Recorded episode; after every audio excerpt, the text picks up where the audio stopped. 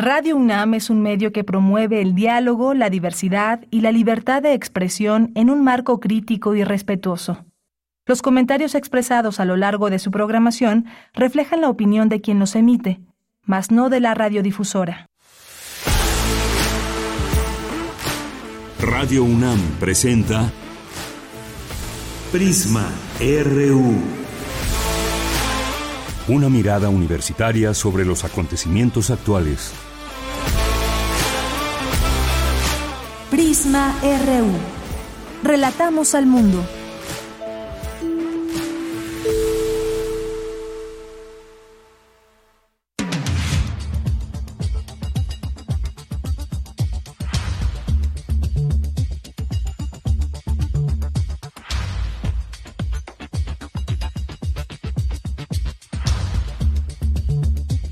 Bien, iniciamos una de la tarde con tres minutos. Gracias por sintonizar ya el 96.1 de FM de Radio UNAM. Esto es Prisma RU. Les saludamos como todos los días de lunes a viernes con mucho gusto de estar al frente de estos micrófonos e informarle desde nuestra radio universitaria.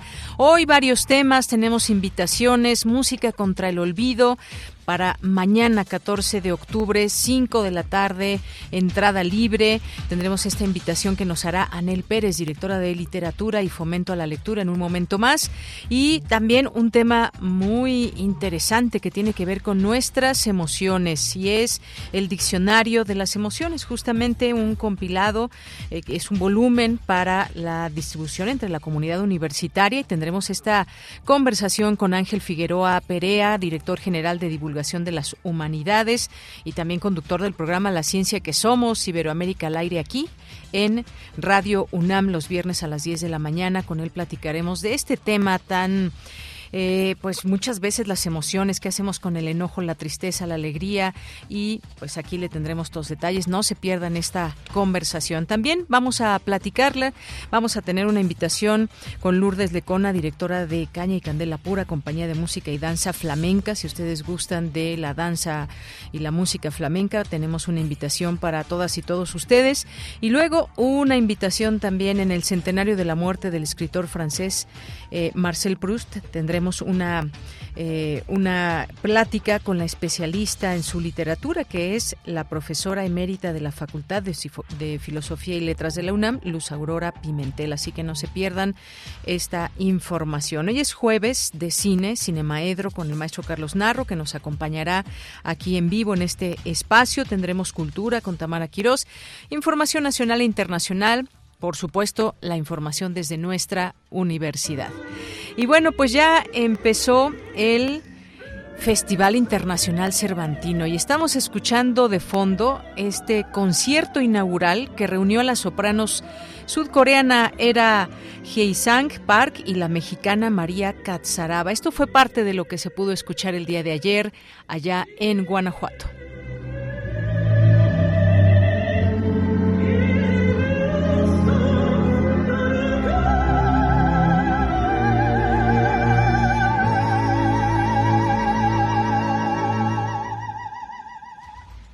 Pues como les digo, ya 50 años del Festival Internacional Cervantino y que pues se llevará a cabo desde el día de ayer 12 de octubre y hasta el 30 de este mes.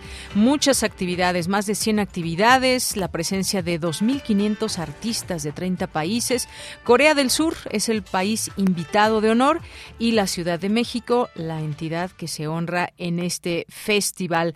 Y desde cómo reactivar toda la economía también, luego de que el Cervantino también, igual que muchas otras actividades culturales, quedó pues ahí sin poderse llevar a cabo como todos los años por la pandemia.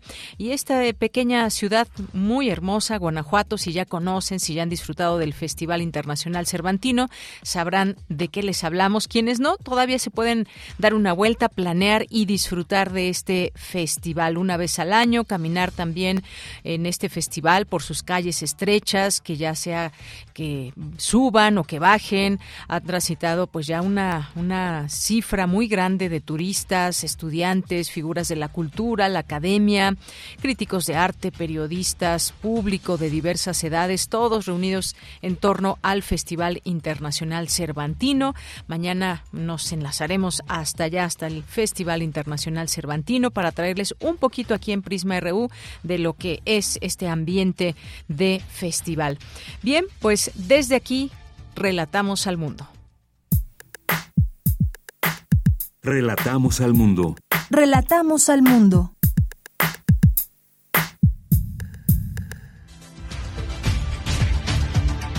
Y esta es la información en resumen, la información de este jueves 13 de octubre. En la información universitaria, en la segunda sesión del Encuentro Internacional de Cátedras Extraordinarias del Festival Cultura UNAM, analizan las violencias en las rutas de la migración. Coinciden especialistas que es necesario replantear los conceptos de ciencia y divulgación científica después de la pandemia. En la Facultad de Derecho, académicos estudian el futuro de esta disciplina.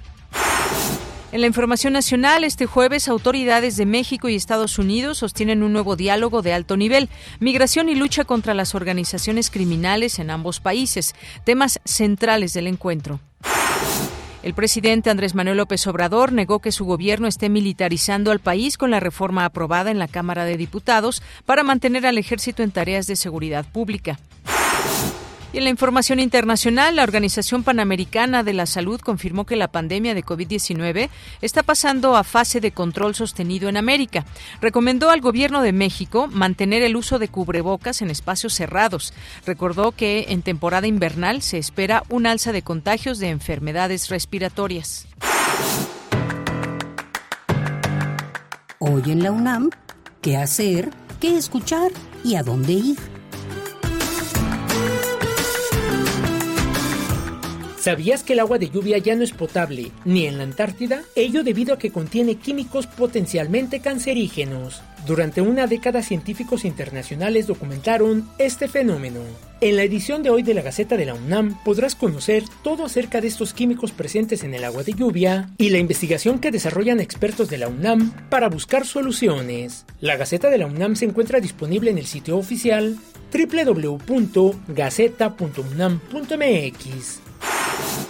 Acompaña a Elvira Liceaga en una emisión más de la serie Revista de la Universidad, que en esta ocasión aborda el tema menopausia y andropausia. Continuando con el tema del mes de la Revista de la Universidad, este espacio radiofónico se enfocará en la sexualidad que se censura y hasta se discrimina una vez que el periodo de reproducción termina en las mujeres y personas gestantes, y cómo se nos ha educado para pensar que la perimenopausia y la menopausia son etapas de sufrimiento y resignación, cuando en realidad es un periodo que solo conlleva ciertos cambios. Sintoniza hoy el 96.1 de FM en punto de las 16 horas. El término umbral guía hoy la ruta de la palabra en la serie Al compás de la letra y el invitado será José Velázquez, ingeniero civil del Instituto Politécnico Nacional, maestro en administración y escritor por vocación. Acompaña a María Ángeles Comezaña y sintoniza hoy en punto de las 18 horas el 96.1 de FM. Y recuerda, continuemos con las medidas sanitarias recomendadas para evitar un contagio de COVID-19.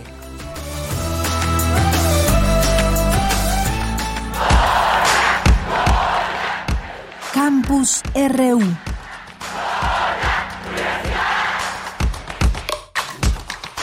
Bien, es la una de la tarde con 11 minutos y iniciamos nuestro campus universitario con la siguiente información. Asegura el doctor Antonio Lascano Araujo, profesor emérito de la UNAM, que después de la pandemia es necesario replantear los conceptos de ciencia y divulgación científica. Dulce García nos tiene el detalle de esta información. ¿Qué tal, Dulce? Muy buenas tardes. Adelante. Así es, Deyanira. Muy buenas tardes a ti al auditorio. Como bien lo comentas, el doctor Antonio Lascano comenzó con una cuestión, Deyanira. Si acaso la pandemia cambió la concepción que teníamos de la ciencia y de la divulgación de la ciencia. Según comenta quien es el doctor Lascano, que es profesor emérito de la UNAM y miembro del Colegio Nacional, la pandemia fue un parteaguas a nivel individual y colectivo, pero sucede que todavía no nos damos cuenta. Lo comenta porque asegura que esta pandemia fue diferente a otras que se han vivido y gracias al nivel de la comunicación que pudimos mantener a través de herramientas tecnológicas y además de que se pudieron agilizar las investigaciones científicas, por ejemplo, en torno al virus. Esas son cosas, dice él, que no nos damos cuenta, pero que son importantes. Vamos a escuchar sus palabras. Y lo que me impresionó mucho fue darme cuenta que en la peste negra la gente había estado exactamente en el mismo nivel de aislamiento que 600 años más tarde con la pandemia de la influenza. Dependían del rumor dependían de alguna noticia eventual que les llegaba y esta pandemia fue completamente distinta. Permitió que grupos de investigadores pudieran continuar su trabajo y con una generosidad extraordinaria, absolutamente extraordinaria, la comunidad intelectual y la comunidad científica se volcó para tratar de ayudar en la pandemia. Los físicos hicieron modelos de crecimiento de la pandemia, de transmisión del virus por el aire. Deyanira, durante el encuentro cultural y de divulgación científica Los retos de la ciencia ante la pandemia, el doctor Antonio Lascano dijo que esa pandemia de COVID-19 inclusive sirvió para generar más comunicación entre la comunidad científica. Vamos a escuchar por qué. Yo nunca había oído, nunca había escuchado el concepto de One Health una salud. Y fue gracias a un doctor en veterinaria de la UNAM, Juan Garza, que ha hecho una labor extraordinaria mandando a todos reseñas y resúmenes con una generosidad enorme. Ayudó a todo mundo en la pandemia manteniéndonos en contacto. Y él fue el primero al que yo le oí hablar de One Health. ¿Qué significa One Health? Significa que si yo agoto los recursos biológicos de una selva tropical extraordinariamente diversa, estoy afectando tarde o temprano la salud pública y la salud individual de personas que iban a una ciudad a cientos o miles de kilómetros de ese lugar. Sí, Dulce, te escuchamos. Bueno, ahí tenemos un problema con la comunicación de mi compañera Dulce García. Ya no logramos. Ya, ya está de nuevo. ¿Ya nos escuchas, Dulce? No, bueno, se cortó la información. Ahí escuchábamos la voz del doctor Antonio Lascano Araujo y todo esto que nos eh, platicaba Dulce y en la voz también del doctor sobre pues cómo replantearnos qué conceptos de ciencia y divulgación científica, sobre todo ante temas como lo que vivimos de la pandemia y lo que puede venir próximamente. ¿Es Dulce? Dulce, te seguimos escuchando. Aquí estoy de Yanira ya solo para finalizar la información el doctor Antonio Lascano, como tú lo comentabas en un inicio, dijo que si la comunidad eh, científica no reconoce la responsabilidad política y social que tiene y de divulgación, de pensar, por ejemplo, una nueva forma de hacer investigación científica y de educar a los futuros científicos, se estarán repitiendo tragedias como las que vivimos durante la pandemia de COVID-19 y con mayor frecuencia. Esta es la información. Así es, así que hay que replantearnos todo esto. Lo que viene, pues tenemos que irnos preparando desde ya. Muchas gracias, Dulce. Gracias a ti, muy buenas tardes. Muy buenas tardes y vamos ahora con mi compañera Virginia Sánchez. Inauguran el tercer Foro Nacional de Geociencias, Sistemas de Alerta Temprana en México y Centroamérica hacia una visión integral. Vicky, muy buenas tardes, adelante. Hola, ¿qué tal, ella? Muy buenas tardes a ti y al auditorio de Prisma RU. En el marco del Día Internacional para la Reducción del Riesgo de Desastres instaurado por las Naciones Unidas desde 2016, el Seminario Universitario de Riesgos Socioambientales del Instituto de Geografía, en coordinación con el Centro de Geociencias, Juriquillas y la Escuela Nacional de Ciencias de la Tierra, así como del Instituto de Geofísica, todas entidades de la UNAM, organizan el tercer Foro Nacional de Geociencias, Sistemas de Alerta Temprana en México y Centroamérica, hacia una visión integral y este año dirigido principalmente a los sistemas de alerta en volcanes activos. Durante la inauguración del evento, Lucía Capra, directora del Centro de Geociencias, detalló los objetivos de esta edición del foro. Escuchemos. El objetivo principal del evento del día de hoy es conocer el avance que se tiene en una de las regiones con más volcanes activos, como es México y Centroamérica. Identificar las capacidades y principales debilidades o dificultades que existen en la actualidad para la implementación del sistema de alerta temprana y al mismo tiempo también se quiere fortalecer una colaboración entre esos países que tienen muchas similitudes, ya sea en cuanto a tipo de volcanes, así como en entorno socioeconómico. Por su parte, Enrique Guevara, director del Centro Nacional de Prevención de Desastres, señaló que los sistemas deben estar diseñados para detectar amenazas múltiples e integrarlas en una plataforma, lo cual implica la identificación de los peligros, el monitoreo de las amenazas y traducir esta información de manera clara para la población a través de medios de difusión accesibles, es decir, diseñar estos sistemas considerando las características, condiciones y el contexto de la población.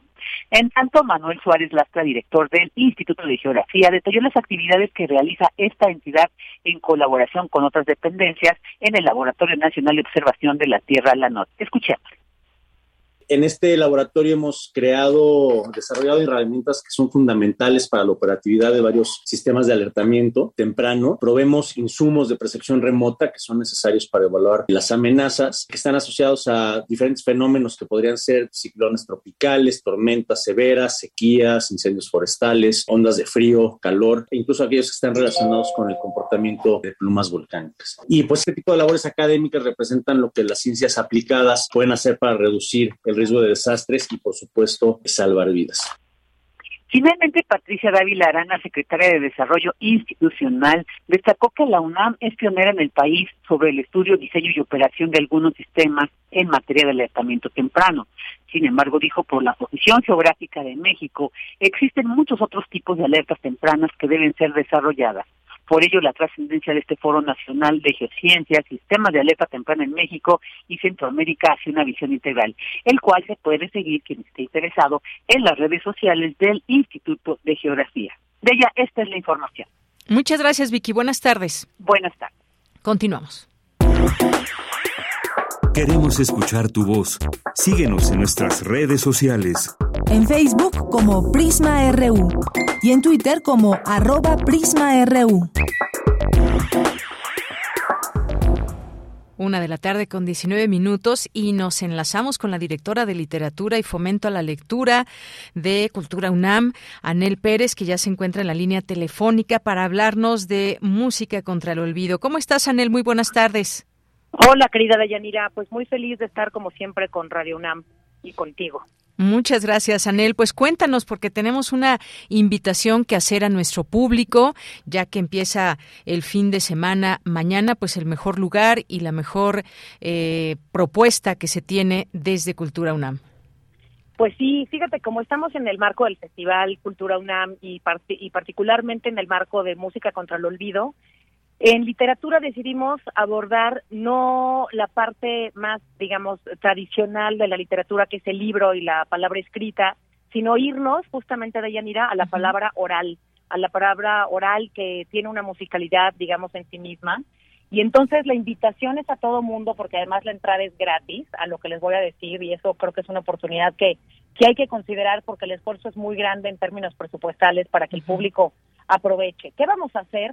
Vamos a pensar cómo es que la tradición oral, las leyendas, las palabras mijes en particular, llegan más allá del libro a la música y justamente enmarcarlo en este título que a mí me gusta muchísimo de la música contra el olvido.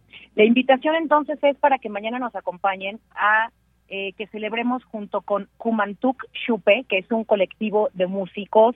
Eh, está Benjamín García González de la región Mije en Oaxaca, y Rodrigo Martínez, Roy, de Veracruz, y que se juntan ambos con una con un verdadero viaje musical que va mucho más allá de la música y la literatura en una mezcla de texturas musicales de instrumentos está eh, todo un aparato tecnológico y dispositivos tecnológicos como de música electrónica pero que juntan la trompeta eh, y las cuerdas y percusiones verdaderamente en un experimento eh, pues digamos lleno de de notas que nos llevan a pensar la, la diversidad lingüística en nuestro país y de las y de la diversidad musical que eso puede explorar, ¿no?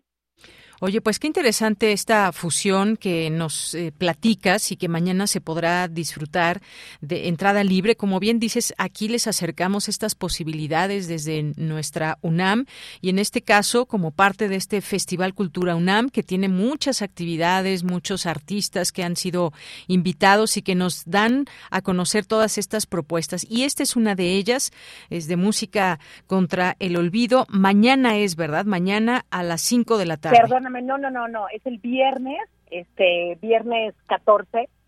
Es mañana, sí, Sí, mañana sí, es mañana. viernes 14 Ujú. a las 5 de la tarde en el estacionamiento 3 de Cultura UNAM y esto forma parte de toda de un par de horas que va a tener el público para gozar de la música contra el olvido y reflexionar esta, este vínculo que tiene la literatura con la música y sobre todo pensar en que la palabra oral, la palabra que no está escrita, tiene su propia musicalidad y aterriza en los instrumentos, en los ritmos y en las melodías.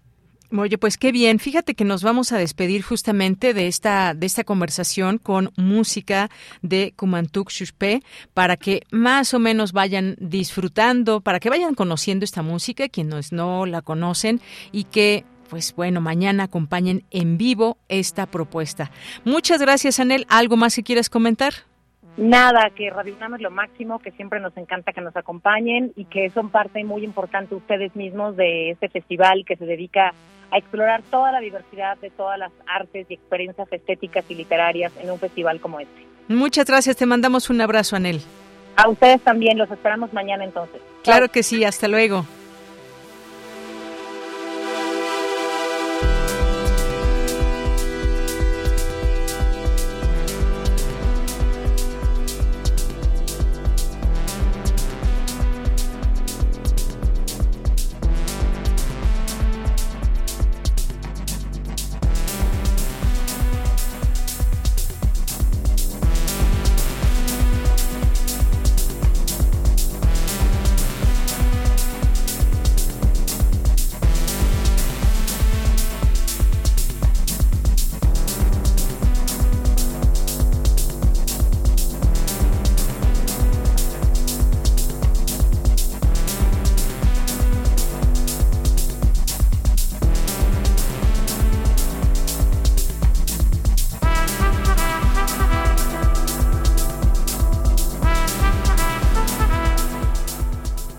Escuchan, todo un viaje esta propuesta que pueden disfrutar en vivo.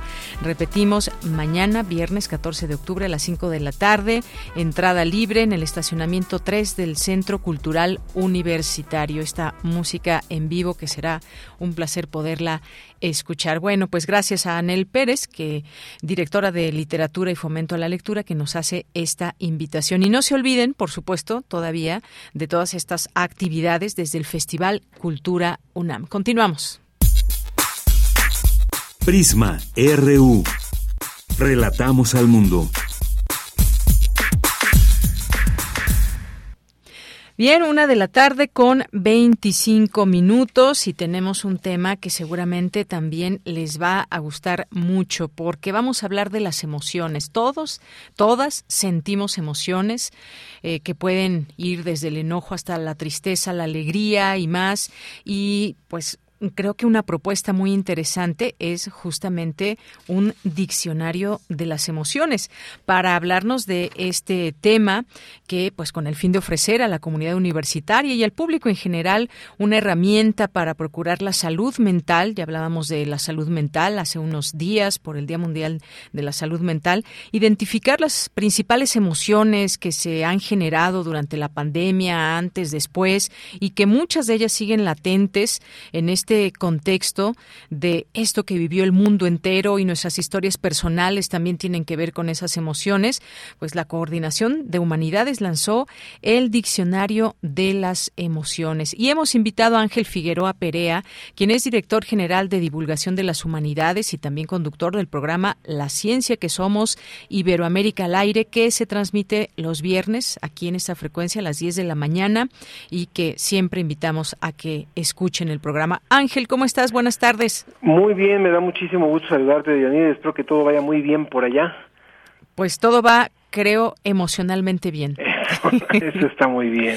Oye, pues platícanos de este tomo uno del Diccionario de las Emociones, que es un proyecto de divulgación para que podamos identificar, entender cómo manejar de pronto el enojo, la ira, los celos. Cuéntanos, por favor.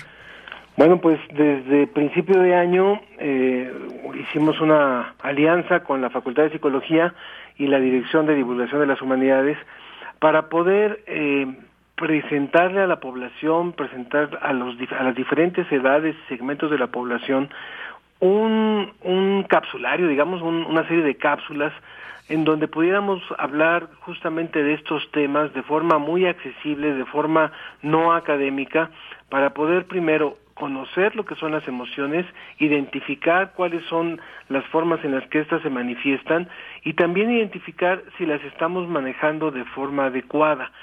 Todos, como tú lo decías, tenemos emociones y no es necesario reprimirlas. Es normal sentir enojo, es normal sentir miedo, es normal de repente sentir frustración, tener ira, pero cuando estos, estas emociones nos rebasan o no podemos contenerlas, no podemos eh, dosificarlas, entonces se pueden volver un problema y entonces mi enojo me puede llevar a enojarme con alguien, me puede llevar a agredir a alguien o a insultar o a herir a alguien. Entonces creo que esto es lo, lo más importante y a partir de eso empezamos con estas cápsulas, 12 en la primera temporada, cada semana estuvimos presentando una de, en, en televisión, en radio y también un, un texto que se publicó en Gaceta de la UNAM a través de diferentes medios, Radio UNAM por supuesto que le que le entró, eh, eh, otros medios también públicos y privados, y, y entraron para poder de, darle mucho más visibilidad y más difusión a esta campaña. Ahora lo que nosotros presentamos el pasado lunes, Día Mundial de la Salud Mental, fue un impreso donde están contenidas las primeras 12 emociones de la primera temporada y eh, dimos el anuncio del lanzamiento de la segunda temporada con las siguientes 12 cápsulas. Efectivamente, pues fíjate, todo esto muy interesante que nos platicas, porque todos y todas sentimos emociones y pues es evidente que no podemos reprimirlas cuando estamos en un momento que nos dan una muy buena noticia y nos alegramos, pero también si nos dan una mala noticia nos podemos entristecer o con ciertas reacciones eh, tenemos enojo, sentimos enojo y como dice, son normales, pero cuando me están haciendo daño, me parece que identificar cuando ya están generándome un daño es como que se prende un foquito de alerta y entonces podemos aprender también cómo controlar, por ejemplo, el enojo o, los celos. Eh, hay que hacer también un ejercicio muy autocrítico de todo esto, porque si bien todos sentimos emociones, pero las reacciones ahí podemos ir identificando si son reacciones que nos vayan, eh, que nos generen más problemas o que al sentirlas, ¿qué debemos hacer, por ejemplo, con el enojo? Creo que esto también es un ejercicio autocrítico, Ángel. Algo que es muy importante de Yanira y es que en México no tenemos todavía una cultura de, de cuidar nuestra salud mental cuando algo nos duele, a lo mejor acudimos al doctor o en el peor de los casos a una farmacia, hay un consultorio por ahí, pero tratamos eh, en, la, medida de lo posible resolverlo y darle salida. Pero ¿qué hacemos cuando tenemos un dolor interno, cuando sentimos un, una emoción que no, que no entendemos? Generalmente no acudimos con el especialista y eso es algo que también nos sirve y nos ha, nos ha servido mucho eh, entenderlo, que también así como cuidamos nuestra salud física, tenemos que cuidar nuestra salud mental. Y posiblemente, como decíamos, bueno, el miedo lo vamos a sentir. Y el miedo hay que reconocerlo como una emoción incluso positiva. Si no sintiéramos miedo cuando nos subimos a un acantilado y nos exponemos a caer, nos arriesgaríamos y posiblemente nos caeríamos, como lo hacen algunos este tontos youtubers, ¿no? Por ejemplo, pero para con tal de sacar una, una selfie.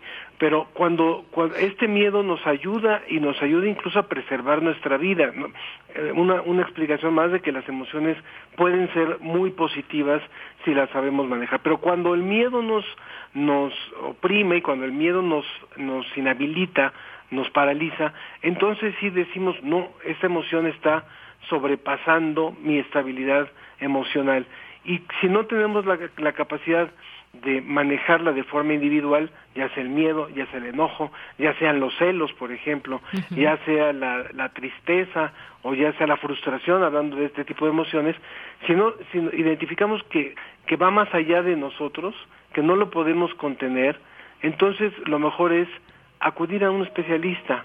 Y a veces está muy satanizado el que acudamos con el psicólogo o en otro momento con el psiquiatra si fuera necesario.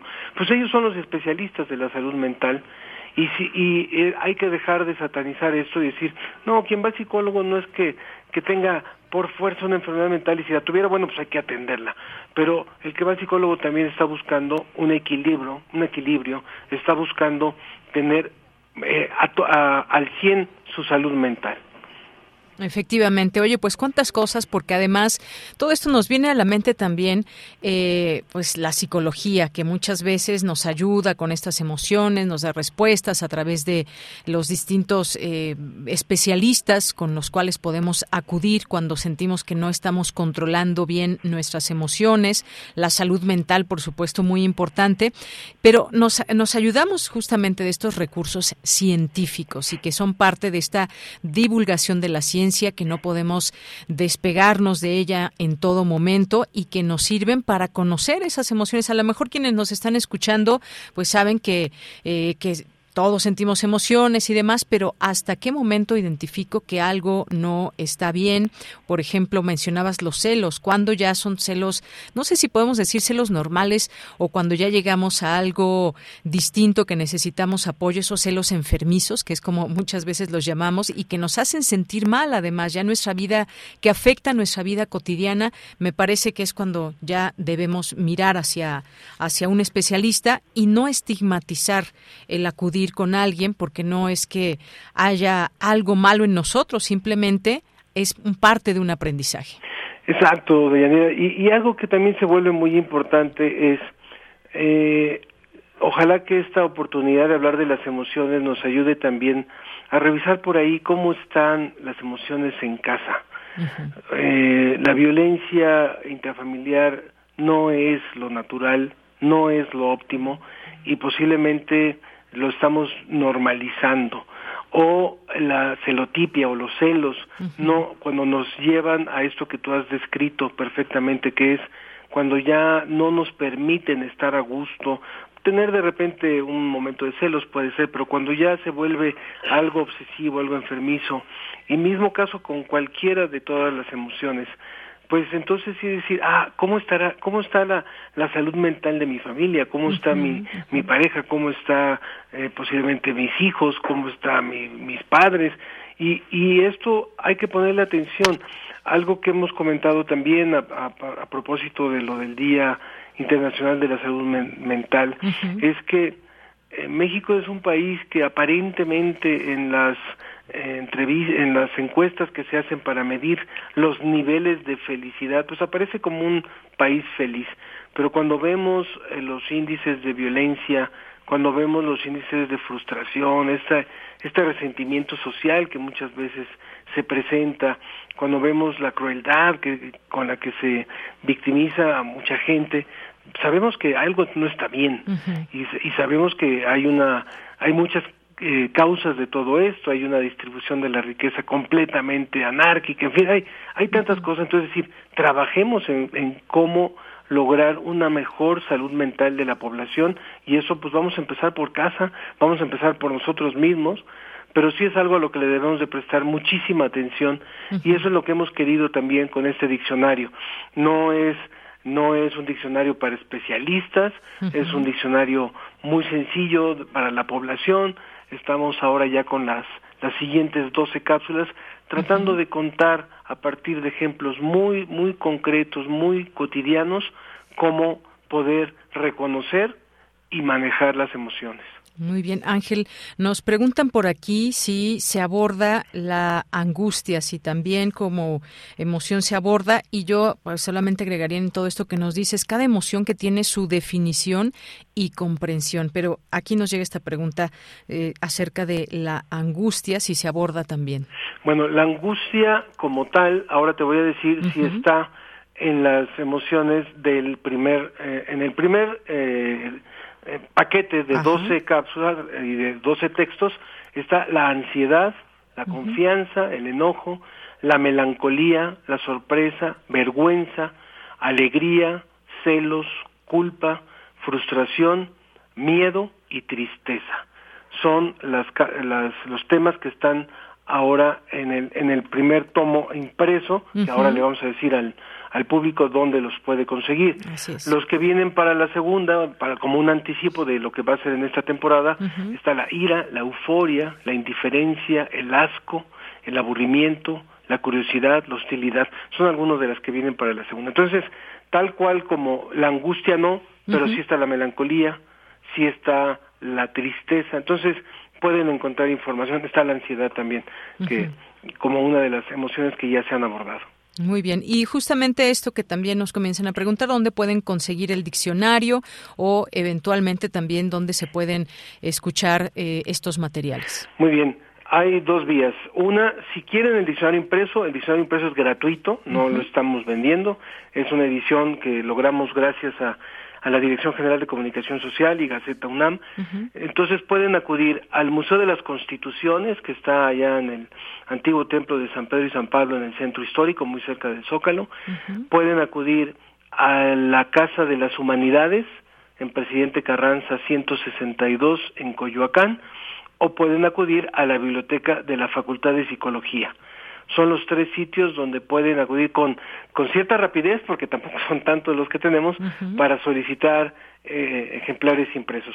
Si lo quieren ver completamente en línea, pueden entrar a la página humanidadescomunidad.unam.mx, humanidades comunidad todo continuo, .unam.mx, es la, la plataforma de la Dirección General de Divulgación de las Humanidades y ahí pueden encontrar tanto las cápsulas como el PDF con los, con los textos impresos de cada una de las emociones del primer tomo, de las primeras doce. Muy bien, bueno, pues ahí respondiendo a estas inquietudes del público, ya ahí está donde pueden conseguir este diccionario y también a través de internet en humanidadescomunidad.unam.mx. Pues como ven, hay muchas de estas emociones que sentimos todos los días y que tienen también su definición, su complejidad, su comprensión también para que sepamos en qué momento me está causando daño, por qué descubrir también los porqués de tal o cual emoción, más allá de las que son muy positivas, las que me cuestan más eh, trabajo superar y por qué. Todo hay una razón y que hay detrás de nuestra salud mental. Pues muchas gracias Ángel Figueroa. No sé si quieres agregar algo más antes de despedirnos? Solamente una, reflexión que también hemos venido haciendo con, con nuestros amigos de la Facultad de Psicología que han sido nuestros grandes aliados para esta publicación es no debemos de sentirnos ni superhombres ni supermujeres. O sea, el, el reconocer nuestras emociones no nos hace débiles, sino más bien nos hace humanos y todos los seres humanos experimentan emociones diferentes. Lo importante es eso que hemos dicho, reconocerlas, identificarlas y saber si las estamos manejando de forma adecuada. Si no las estamos manejando de forma adecuada y nos están afectando en nuestra vida cotidiana, pues, pongamos las pongamos este eh, acción en ello, pero no dejemos que las emociones no manejadas nos puedan echar a perder nuestra vida. Pero no nos sintamos este superhombres ni supermujeres y además pues es, es de seres humanos perfectamente el reconocer e identificarlas. ¿no? Justamente eso también, reconocer, identificarlas y pues cambiar, cambiar algunas emociones si es que nos están generando daño, si tenemos enojo y este se potencia de manera muy fácil, bueno, pues hay que poner atención a ello. Ángel Figueroa Perea, muchísimas gracias. Gracias por estar aquí en este espacio. Un gusto saludarte y que nos platiques de este diccionario. Muchas gracias. Siempre es un gusto y muchas gracias por el espacio. Un saludo a todos los radioescuchas. Hasta luego, muy buenas tardes. Gracias. Ángel Figueroa Perea, a quien pueden escuchar todos los viernes a las 10 de la mañana aquí en esta frecuencia 96.1 de Radio UNAM para hablarnos de muchos temas que están ligados a la ciencia. Y Ángel Figueroa es director general de divulgación de las humanidades, también conductor de este programa. Son las 13 horas con 41 minutos. Continuamos. Tu opinión es muy importante. Escríbenos al correo electrónico prisma.radiounam@gmail.com.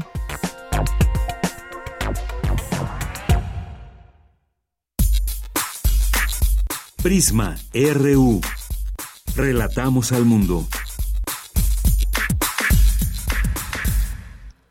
Bien, continuamos y la Cámara de Diputados aprobó la reforma que extiende hasta 2028 la presencia de soldados y marinos en tareas de seguridad pública, que ahora pasará a los congresos estatales para su discusión y también para su votación. Luis Fernando Jarillo nos preparó la siguiente información, ya nos acompaña aquí en cabina. Luis Fernando, buenas tardes. Buenas tardes, de Yanira, a ti y a todo el auditorio de Prisma RU. Después de ocho horas de debate en la Cámara de Diputados, fue aprobada con 339 votos a favor la reforma constitucional por la cual las Fuerzas Armadas seguirán realizando tareas de seguridad pública hasta 2028.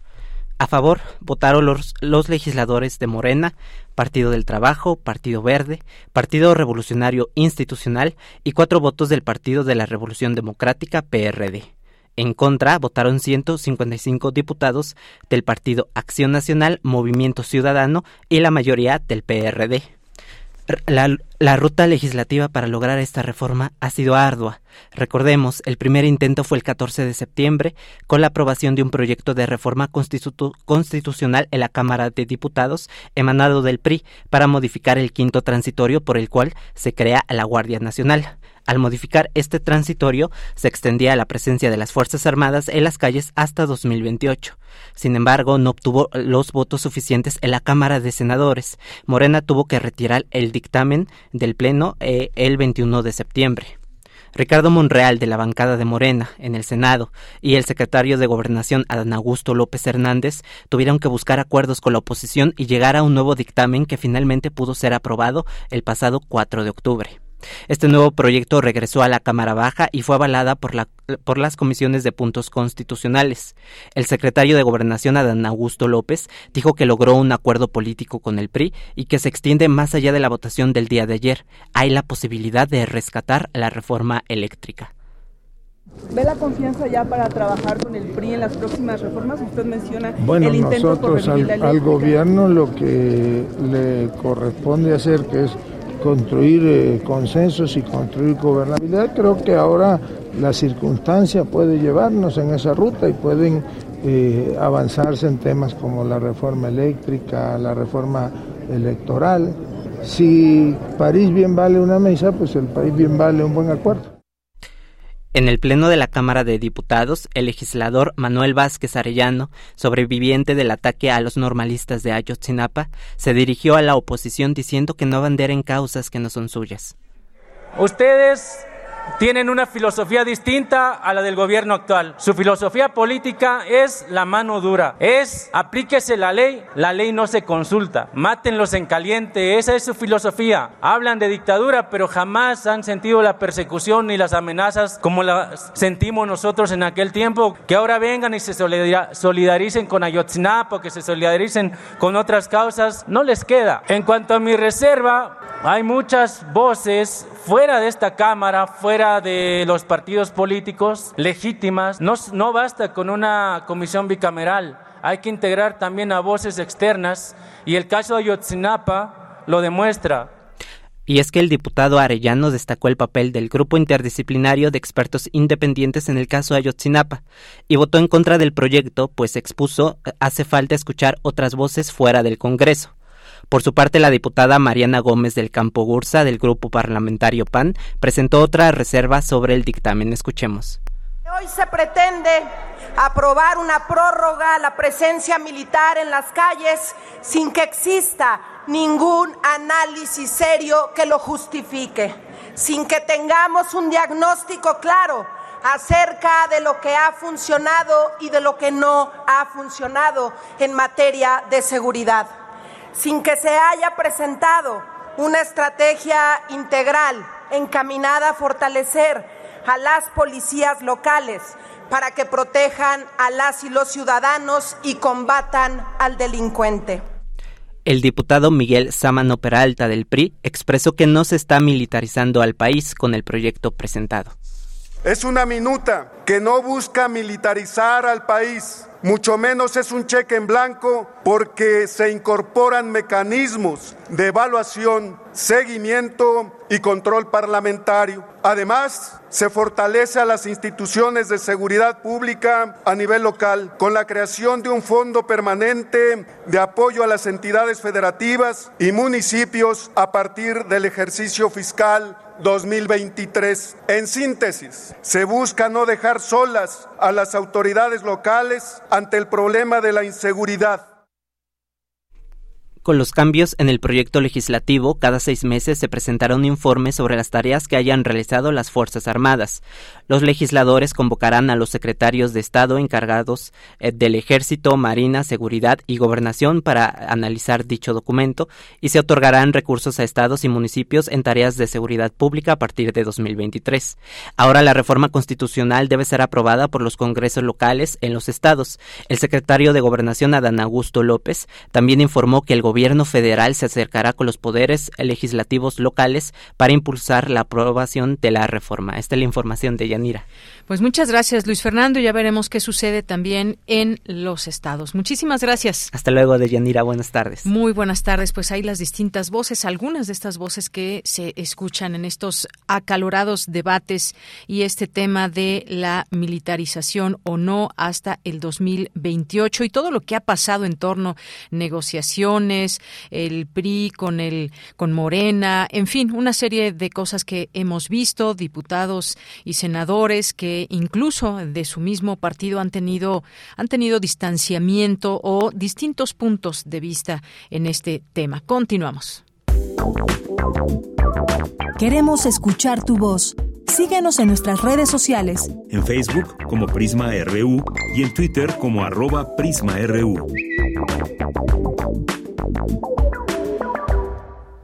Continuamos por medio de pasajes estéticos de corte intimista que recrea el simbolismo y metáfora lorquiana, es que Caña y Candela Pura, compañía de música y danza flamenca dirigida por Lourdes Lecona, invita con el programa Viñetas Flamencas por los confines del alma a una conciliación con el sentimiento humano, donde el amor es el tema central como impulso y sustento filosófico. Vamos a platicar con Lourdes Lecona, que es directora de esta compañía, y Candela Pura, una compañía de música y danza flamenca. ¿Qué tal, Lourdes? Bienvenida, muy buenas tardes. Ay, Deyanira, muchas gracias, muy buenas tardes y muy buenas tardes para todo el público todos los radioescuchas, muchas gracias. Pues cuéntanos, Lourdes, sobre esta invitación que tenemos para nuestro público Radio Escucha, Viñetas Flamencas por los confines del alma, que pues va, va a tener varias presentaciones. Cuéntanos, por favor. Sí, vamos a estar en un teatro hermoso, el Teatro Bartovia, eh, los viernes 14 y 21 y los sábados 15 y 22 de octubre a las 18 horas.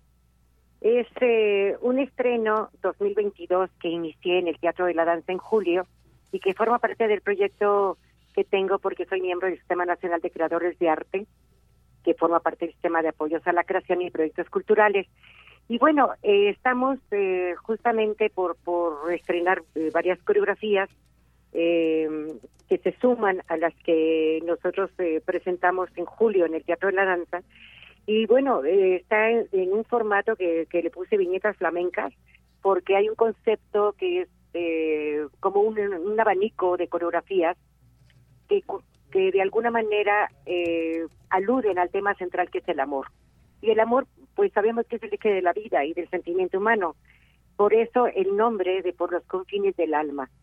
Y básicamente, como bien dijiste, está inspirado en la obra literaria de Poeta Granada, de Federico García Lorca, ya que su obra nos invita a descubrir el amor eh, prácticamente en todas sus dimensiones. Eh, el amor frustrado, el amor, eh, el enamoramiento, el amor platónico. Y bueno, un ejemplo de ello, quiero comentar que no se va a tratar de manera lineal algunos de sus personajes femeninos, que son los, los que inspiran esta obra, de manera lineal porque son obras de teatro. Y nosotros para la danza eh, tenemos que traducirlo en nuestros lenguajes. Y por eso cada cada viñeta es un concepto por ejemplo eh, personajes como Yerma como Mariana Pineda o personajes como o, por ejemplo poemas como los poemas del amor oscuro que finalmente en Lorca recrean pues el sentimiento humano no como el anhelo la ilusión el amor el encuentro, la incertidumbre, la angustia. Hay muchísimos sentimientos que finalmente a nosotros cuando leemos la obra nos, nos inspira para hacer un paralelismo y de manera particular en el caso de las mujeres de Lorca. Esas eh, mujeres que para él fueron muy significativas y que de alguna manera encontramos un paralelismo con la mujer contemporánea. Entonces hay como un trabajo de exploración de su obra para poder compartir con el público a través de, de la danza, eh, eh, pues estas esencias que él nos, nos compartió a través de cada uno de sus poemas y de sus obras. Y bueno, estoy muy contenta porque finalmente ahora se ha sumado para esta cuarta generación, porque la compañía cumplió 30 años y vamos para los 35 y se ha inyectado de una nueva generación de eh, que, que, me emociona muchísimo con dos intérpretes de danzas españolas. En su mayoría son maestros egresados de la Escuela Nacional de Danza Nelly Gloria Campobello que es mm, pues la Escuela Superior de Limba. Y eh, esa sumatoria que de alguna manera me gusta siempre eh, con la multidisciplina, en donde ahora es, eh, se suma la danza contemporánea, eh, por ejemplo, una destacada coreógrafa que es Nina Heredia, con una gran trayectoria, e Indra Juvenal, y bueno, 12, bueno, la, la, comentarles también que este es un concepto donde cada una de las viñetas está desarrollando eh, un, un tema muy particular, como les comentaba, del amor. Y al finalizar, vamos a compartir con el público un programa de flamenco con música en vivo, porque me parece que, bueno, ha sido también el sello de la compañía, nos tiene que continuar acompañando. Eh, esta primera parte, forzosamente, de viñetas flamencas por los confines del alma, requería de un concepto musical muy particular. Y ya la segunda parte veremos el flamenco por derecho, que nosotros decimos, tradicional, con guitarra, cante y percusión, en donde pues se bailará por seguirillas, por farruca, sola por bulería, alegrías, etcétera, que es lo que a la gente también le gusta mucho. Entonces es un, programa muy rico, en donde por un lado vemos a la literatura de la mano fraterna de la danza y de, de la música, y para bueno para poder compartir un tema en especial y luego finalmente con esa algarabía y con ese gusto que, que da la escuchar y ver pues la danza flamenca con músicos en vivo.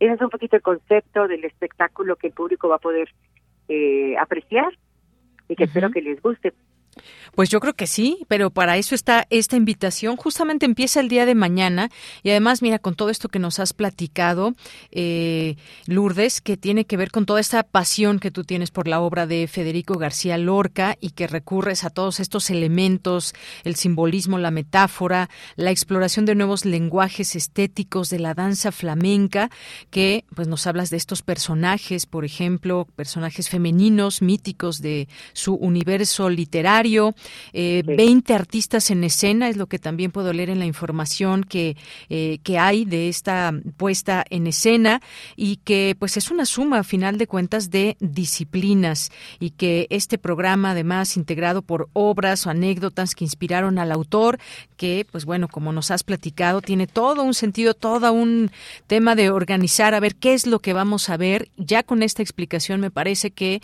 nos abres bastante la perspectiva para ver qué es lo que vamos a ver en esta puesta, ver y oír en esta puesta en escena. Así que, pues no se pierdan esta oportunidad.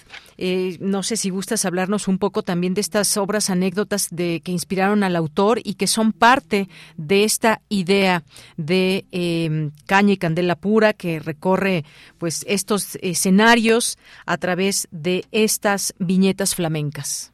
Claro que sí. Bueno, en realidad eh, hay personajes de, muy dramáticos que, que nos conectan mucho con la historia de las mujeres.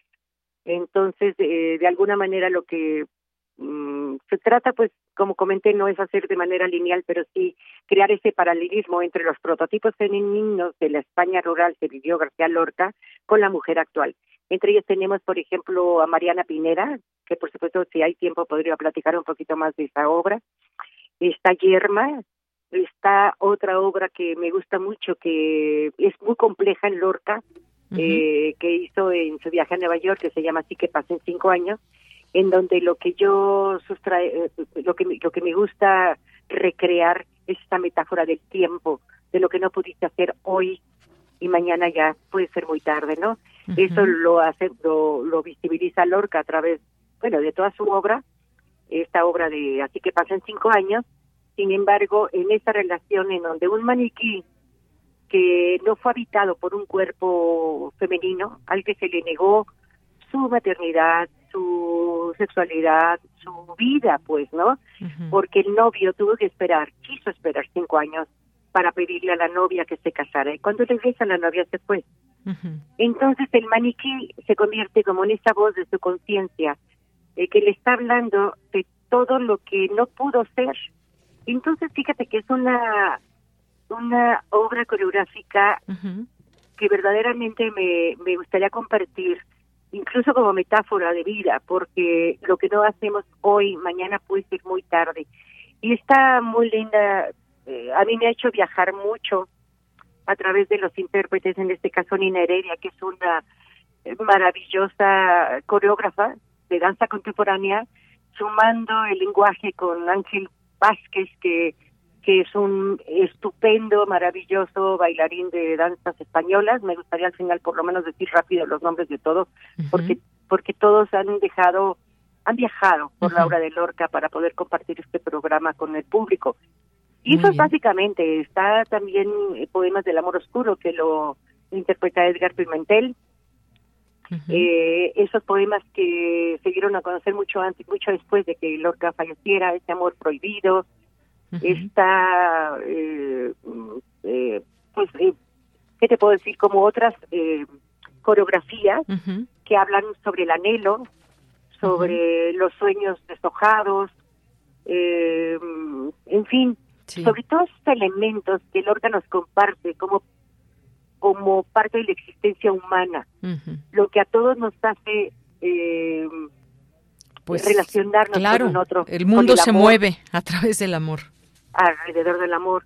Y bueno, pues eh, por último, de verdad no, me, gustaría comentar de manera muy rápida, pero muy significativa para mí, el elenco que nos acompaña. Sí, rápidamente que se nos acaba el tiempo. Tenemos un minuto, Lourdes. Erika Suárez, Alina Pendecono, que aparte es mi brazo derecho, Fabiola Medellín, Urania Estudillo, Claudia Vázquez, Flori Ortiz, Ángel Vázquez, Edgar Pimentel, Brandon Lugo, Eric Torres, Cristian López, eh, Mario Piña y está Daniel Soledad en la guitarra, Adrián García con las percusiones, Ros García en el cante.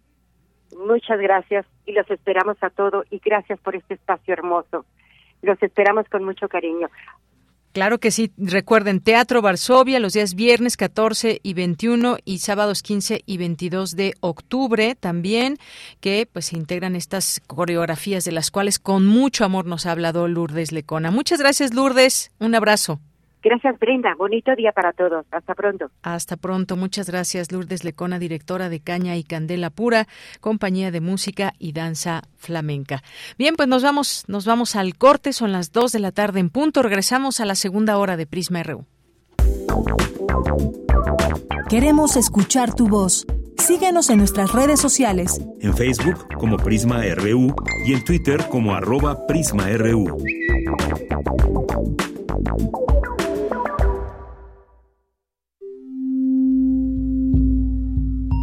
96.1 de FM.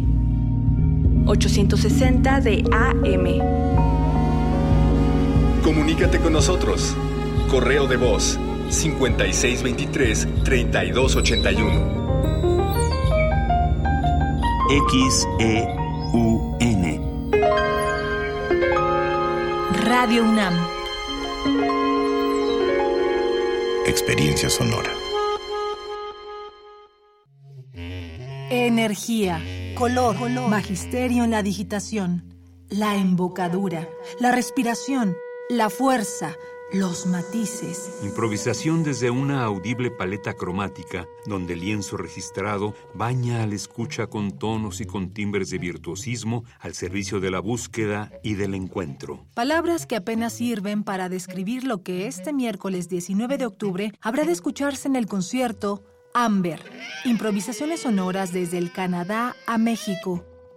Concluye así, concluye aquí, en México, la gira latinoamericana de la clarinetista bajo Lori Friedman y el trombonista Scott Thompson, canadienses ambos, estupendos músicos ambos. La cita es el 19 de octubre en Adolfo Prieto 133, Colonia del Valle, a las 20.30 horas en la sala Julián Carrillo. Radio UNAM, experiencia sonora. ¿Por qué es valioso tramitar tu INE si cumpliste 18 años?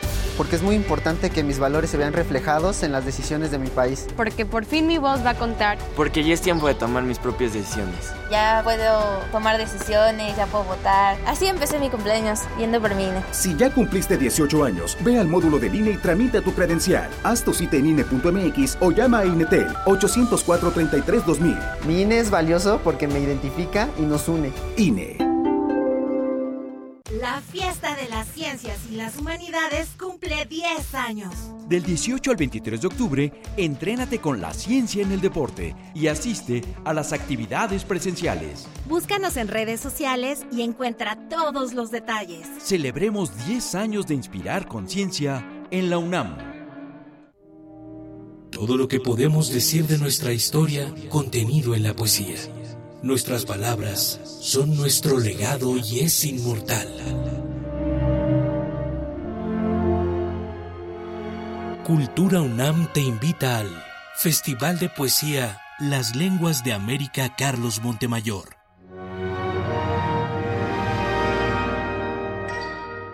Asiste a la sala Nezahualcóyotl este jueves 13 de octubre a las 17.30 horas en el Centro Cultural Universitario y acompáñanos a celebrar la palabra. Que no callen, nunca callen las palabras. Cultura UNAM. Prisma RU.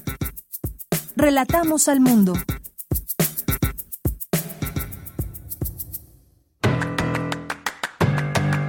Mañana en la UNAM, ¿qué hacer? ¿Qué escuchar? ¿Y a dónde ir?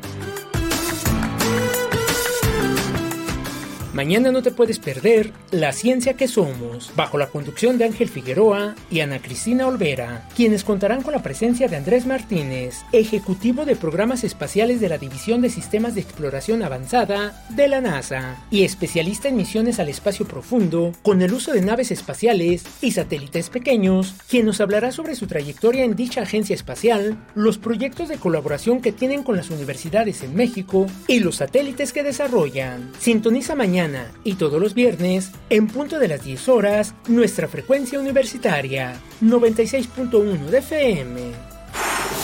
La Escuela Nacional de Estudios Superiores, Campus Morelia, organiza el tercer encuentro nacional de ecotecnias, que tiene como objetivo reunir a expertos en el ámbito de las ecotecnologías de todo el país para conocer sus proyectos e innovaciones que contribuyen a aprovechar eficientemente los recursos naturales de manera sostenible. El tercer encuentro nacional de ecotecnia se llevará a cabo del 20 al 22 de octubre en la Enes Morelia. Para mayores informes, consulta el sitio oficial ecotec.unam.mx.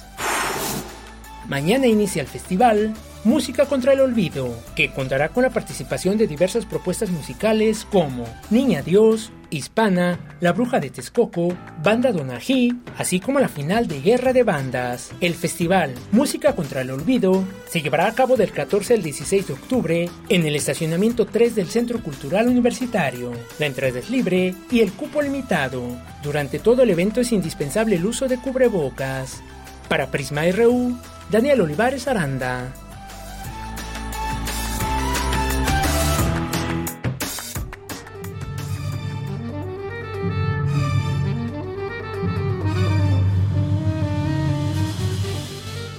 Amigas y amigos melómanos de Prisma RU, les saluda Nubia Jaime Don Juan, compositora y violonchelista de la colectiva Las Montoneras. Quiero invitarlos a la presentación de nuestra primera producción discográfica que será este viernes 14 de octubre a las 8 pm en el Auditorio Blas Galindo del CENART.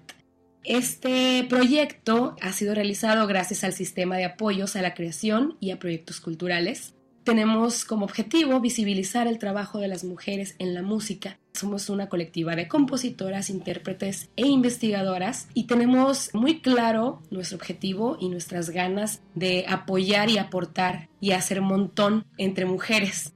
Esta producción viene a culminar todos estos dos años que llevamos con la colectiva que estamos escuchando ahorita, la obra que yo voy a presentar en este concierto, se llama Advertencia, Libertad, interpretado por nuestra coordinadora, la saxofonista Alma Rodríguez Romero, quien será la portavoz de todas nuestras peticiones, demandas y súplicas para apoyarnos entre nosotras como mujeres. Las compositoras que vamos a presentar una obra somos Guadalupe Perales, Lucía Esnaurrizar, Aleida Moreno, Maglo Orozco, Jimena Contreras, Lorena Ruiz Trejo, Gabriela Maravilla y Nubia Jaime Don Juan. Además, con el apoyo de la doctora musicóloga Mavi Muñoz Genonin y nuestras compañeras de la colectiva que no participaron en esta ocasión porque se incorporaron después a este proyecto, también estarán apoyándonos ahí en cuerpo y alma. Quisiera agradecer también a la colectiva Cuerpo Anónimo Danza Contemporánea que estará participando con nosotras en esta puesta en escena. Esperamos que puedan acompañarnos. Recuerden, este viernes 14 de octubre a las 8 pm, entrada libre en el Auditorio Blas Galindo del CENART. Un gran saludo y un abrazo a todos nuestros amigos y amigas melómanos de Prisma RU.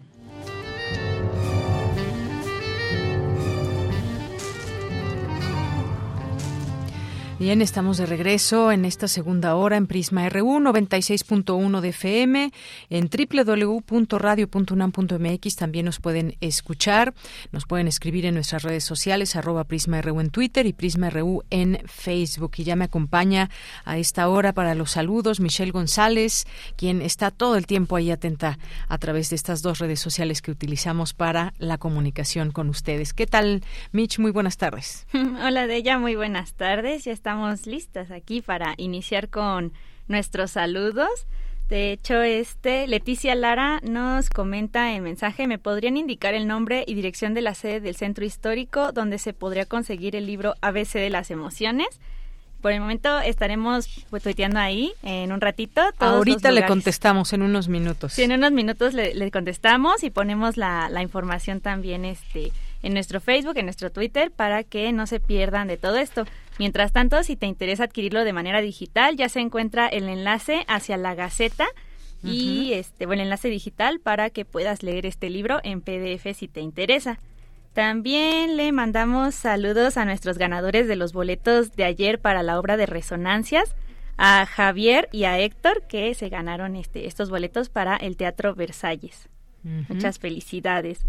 También tenemos saludos a Salvador Medina M, Oscar G, Jorge Fra, Thomas Turner, a José Luis León, también a Jesús Abraham, Edgar Chávez, Mari Carmen, Mariana Barrete Real, Salvador Medina, Diana Elguera, a Leyenda Pop que nos está escuchando, también tenemos mensajes eh, de Mari Carmen. Muy buenas tardes, maravilloso equipo de Prisma RU. Gracias por el tema tan importante.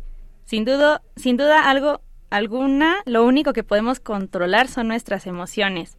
Aprendamos a controlar y conducir de lo mejor las maravillosas herramientas llamadas emociones. Feliz tarde para todos. Oye, pues muy bien, qué, bueno que se interesan por eso. Oye, para quien nos preguntaba, está en el Museo de las Constituciones, que ya nos decía Ángel Figueroa.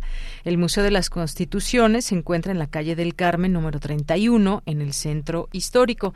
Y ahora que mencionaba eh, Mari Carmen y que nos estás platicando estos tweets y estos eh, comentarios que nos comparte el público, fíjate aquí un dato, Michelle. Nos enojamos, esta emoción obliga a nuestro cerebro a reaccionar y esta respuesta se da en 300 milisegundos, lapso en el cual sabemos que algo no nos gustó, que tampoco está bien, que nos ofendió y entonces nos molestamos. Pero tardamos en bajar el enojo hasta media hora. Yo creo que algunos más, ¿eh?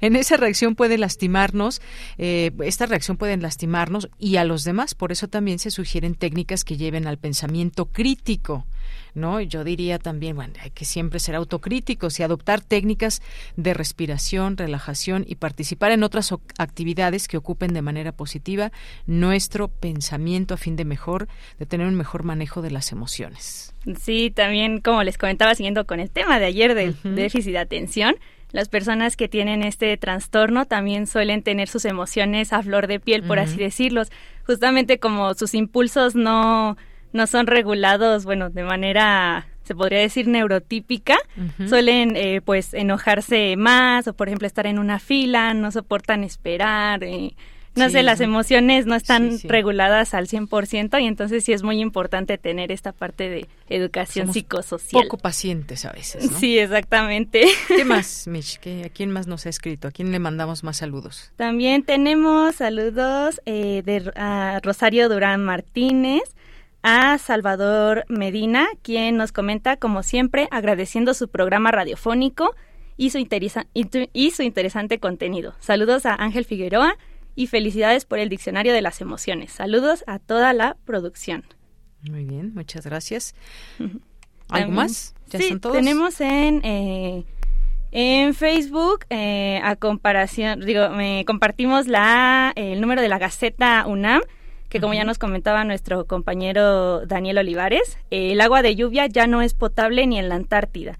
Eh, contiene los llamados químicos para siempre, que son potencialmente cancerígenos, no son residuos degradables, pero la UNAM ya continúa en las investigaciones para saber cómo manejar pues todo esto que está ocurriendo a nivel mundial y Alejandro Velázquez nos comenta bienvenidos al principio del fin.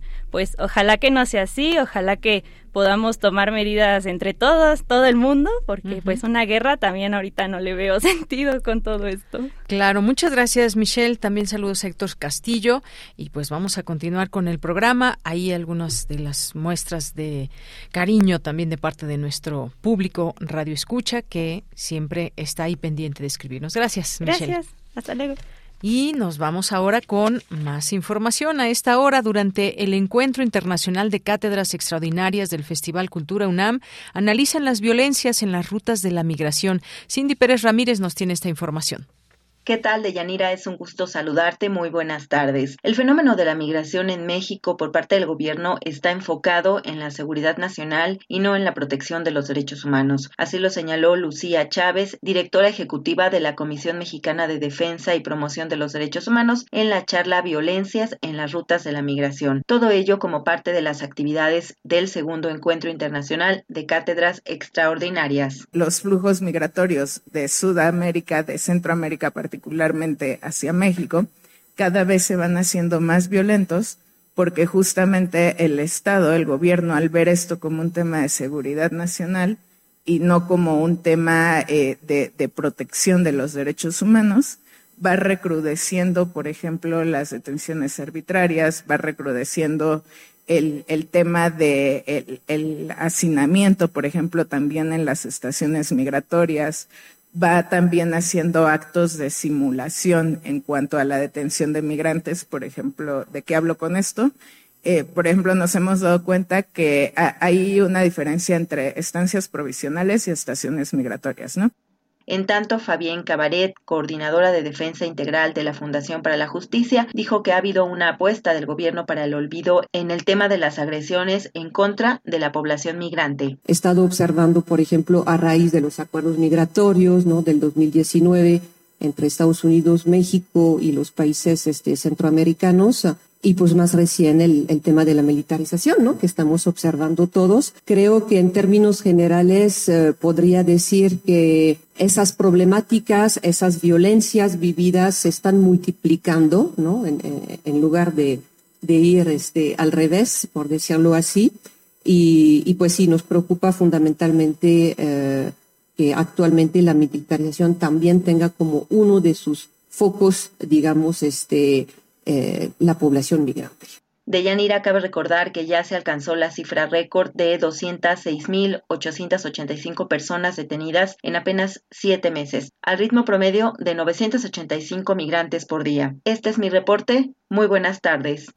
Gracias, Cindy. Muy buenas tardes. Nos vamos ahora con la información de mi compañera Cristina Godínez. Abordan especialistas el futuro de la enseñanza del derecho. Adelante, Cristina. Hola, ¿qué tal, Deyanira? Un saludo para ti y para el auditorio de Prisma RU. En la Facultad de Derecho de la UNAM, el doctor Manuel Atienza, jurista e investigador de la Universidad de Alicante, España, trató sobre el futuro de la enseñanza de esta disciplina. Dijo que este es incierto, como casi todos los aspectos de nuestra vida cotidiana. O sea, quiero decir, el derecho es un sistema de control social que tiene determinados requisitos, como sabemos, amenazas con el uso de la sanción, establecimiento de normas y el desarrollo tecnológico podría hacer que el control social del comportamiento de la gente de aquí a, a no demasiado tiempo pues no se hiciera mediante medios jurídicos que naturalmente tienen desventajas, pero también ventajas. Y en el caso de que prescindiéramos del derecho de lo que normalmente entendemos como procedimientos jurídicos, pues eh, verdaderamente la vida de la gente no necesariamente iba a ser mejor. Manuel Atienza comentó que es imposible predecir qué ocurrirá en el futuro, pero quizás sea el momento de pensar cuáles son los aspectos más valiosos y que se deben conservar de la cultura jurídica. Ese trabajo de intermediación, muchas veces, de asesoría, etcétera, etcétera, probablemente vaya a desaparecer, porque va a poder hacerse y de una manera más eficiente mediante las, las nuevas tecnologías. Y lo que viene a decirnos es... Eh, en las escuelas, en las facultades de Derecho, no estamos tomando en cuenta esto. O sea, que educar a los juristas del, futuro, incluso del futuro próximo, eh, tiene que, que suponer tomar en consideración todos estos cambios tecnológicos. Por su parte, Juan Jesús Garza Onofre, del Instituto de Investigaciones Jurídicas, coincidió en que no se sabe cómo será el derecho dentro de unos 30 años. Creo que algo que ha cambiado un poco los espacios en donde nos hemos eh, ido formando es, la universidad. El rol de la universidad. Parecería que ahora, aunque todo es efímero, que la formación tiene que ser rápida, que la formación tiene que ser incluso online. Lo de la pandemia me parece un buen ejemplo y por ahí lo hemos escrito, en que parecería que eh, muchos de estos modelos híbridos combinaron lo peor de los dos mundos, ¿no? Y muchas veces la cátedra magistral, el monólogo, que ha sido muy criticado por algunos colegas allá en Alicante, esta enseñanza memorística del derecho, el gran salto al futuro que tuvimos fue cambiar el monólogo al Zoom, a la videoconferencia. De Yanira, este es mi reporte. Buenas tardes. Gracias, Cristina. Muy buenas tardes. Vamos ahora a la información internacional a través de Radio Francia. Relatamos al mundo. Relatamos al mundo.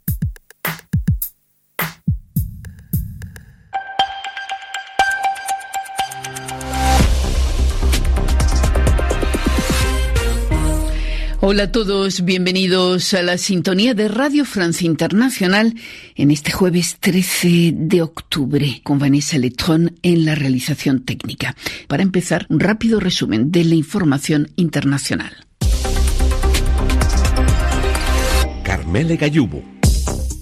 En el sur de Ucrania, las autoridades de ocupación rusas en la región de Gerson han solicitado la ayuda a las fuerzas rusas para organizar la evacuación de los civiles de ese territorio, recordemos, anexionado por Rusia hace dos semanas y que las fuerzas ucranianas intentan ahora recuperar. El presidente ruso Vladimir Putin propone a Turquía instalar en ese país un centro de abastecimiento de gas. Sería el eje más seguro para hacer llegar gas a la Unión Europea, afirma Putin, que intenta mantener la influencia energética de Rusia en Europa. Mientras el presidente francés Emmanuel Macron llamaba a Vladimir Putin a regresar a la mesa de negociaciones, anunció a la par, anunció a la par Macron que Francia aumentará las entregas de sistemas de defensa antiaérea a Ucrania. El país ha sido bombardeado por los rusos eh, de manera contundente desde el pasado fin de semana.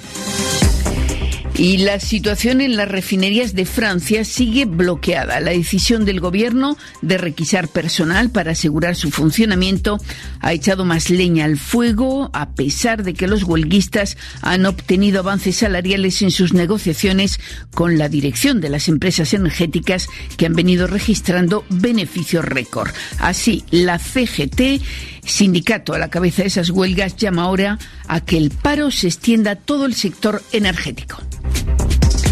Estados Unidos y México acuerdan un plan que prevé que la administración estadounidense otorgue 65.000 nuevas visas por año para trabajadores no agrícolas. De ellas, 20.000 estarán destinadas a centroamericanos y haitianos.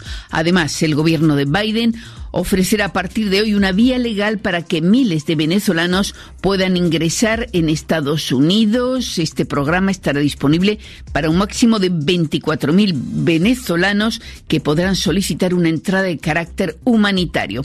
Y para terminar, sepan que el planeta perdió cerca del 70% de su población de animales salvajes en casi 50 años, así se desprende de un informe del Fondo Mundial para la Naturaleza. Prisma RU. Relatamos al mundo. Dos de la tarde con 22 minutos. En estos temas internacionales y uno que tiene que ver con Rusia y Ucrania y todo lo que hay alrededor, este eh, tiroteos y lo que han sido estos ataques ya en, eh, pues, en edificios de población civil y las anexiones últimas de Rusia en Ucrania, pues se ponen a debate muchas situaciones y la postura de distintos países. Así que, pues entre ellos está México. Con un voto de México, la ONU condena los intentos eh, de anexión de Rusia en Ucrania.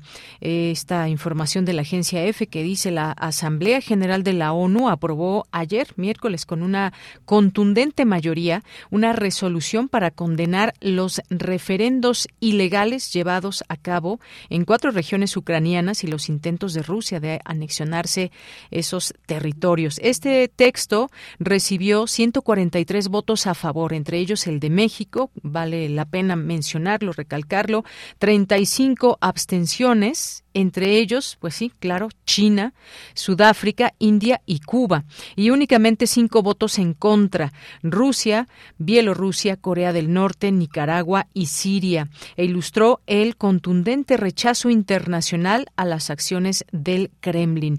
Importante esta votación que se da en este marco de la Asamblea de la ONU.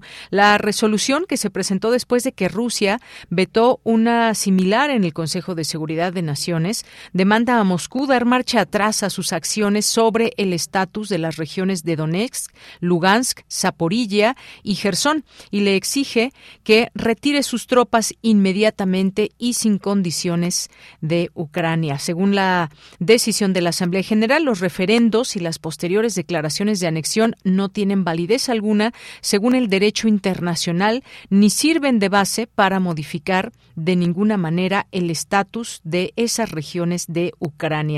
Y Rusia calificó la resolución como un instrumento politizado y abiertamente provocador y aseguró que supone un mensaje de confrontación que podría destruir todos los esfuerzos en favor de una solución diplomática a la crisis. Esa es la reacción que tiene Rusia en este sentido ante una votación apabullante que hubo en la ONU. No tiene nada que ver, dice con la protección de la ley internacional y los principios de la Carta de Naciones Unidas. Presentando este borrador, los países occidentales están persiguiendo sus propios objetivos geopolíticos y una vez más tratan de usar a los miembros de la Asamblea General como figurantes, denunció el embajador ruso eh, Vasily Nevencia. Esta es la respuesta de Rusia ante este tema tan eh, fuerte y duro porque se están anexando estos territorios eh, con todas las violaciones que se están señalando de manera internacional. Esta votación pues supuso un claro triunfo para Ucrania y sus aliados. Para eh, pues este texto mm, recibió incluso más apoyo que cuando el pasado marzo de este mismo órgano condenó el inicio de la invasión rusa. Así que pues parece ser que más que oídos sordos, Rusia tiene sus propias reacciones en este, en este sentido. Continuamos. Nacional RU.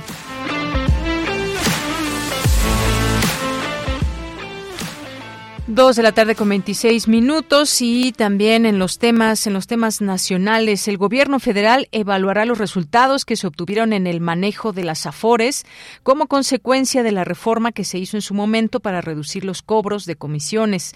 Analizará las utilidades que obtienen las instituciones financieras y las condiciones que actualmente se encuentran los trabajadores a fin de determinar si esos cambios fueron suficientes para corregir abusos en las pensiones que se les dan a estos, aseveró el presidente Andrés Manuel López Obrador durante su conferencia. Dijo que no están satisfechos de que se haya resuelto del todo, pero tienen que valorar y dar a conocer la situación actual y que se van a revisar las utilidades y no dejar en el desamparo a los trabajadores jubilados, pero necesitan hacer un análisis. Bueno, es que hubo una pregunta expresa sobre la situación de las AFORES. Recordó que en la primera etapa de su sexenio se impulsaron cambios para corregir excesos en su operación, dado que se crearon en pleno eh, modelo neoliberal con el gobierno de Ernesto Cedillo. Eh, en un principio se conformó un esquema, que son negocios seguros para las financieras, no así para los trabajadores, al grado de que cuando se hizo una primera proyección se calculaba que al jubilarse un trabajador con las nuevas leyes no iba ni siquiera a recibir el momento, al momento de su jubilación sino la mitad. Bueno, algunas cuestiones en, en, el tema de las afores y hay una nota que también está causando mucho, muchas dudas, muchas preguntas en torno a lo que se anuncia y es que el presidente dijo que se irán a programas sociales el dinero de cuentas de banco que no tengan movimientos. Así que pues bueno, ¿cómo va todo esto? Bueno, pues es que el presidente López Obrador propuso que el dinero de cuentas bancarias que no tengan movimientos y sin reclamar sea dirigido a programas sociales y no a seguridad pública. Y aquí es donde empiezan las preguntas. Cuentas que no tengan movimientos desde hace cuánto tiempo. En fin, en la mañana de este jueves, pues el, el presidente se refirió a la minuta aprobada en la Cámara de Diputados a iniciativa de un legislador de Morena, Ignacio Mier, que plantea que los recursos de las cuentas bancarias que por seis años o más no hayan presentado movimientos o reclamos pasen a manos del gobierno federal y se usen para el tema de seguridad pública.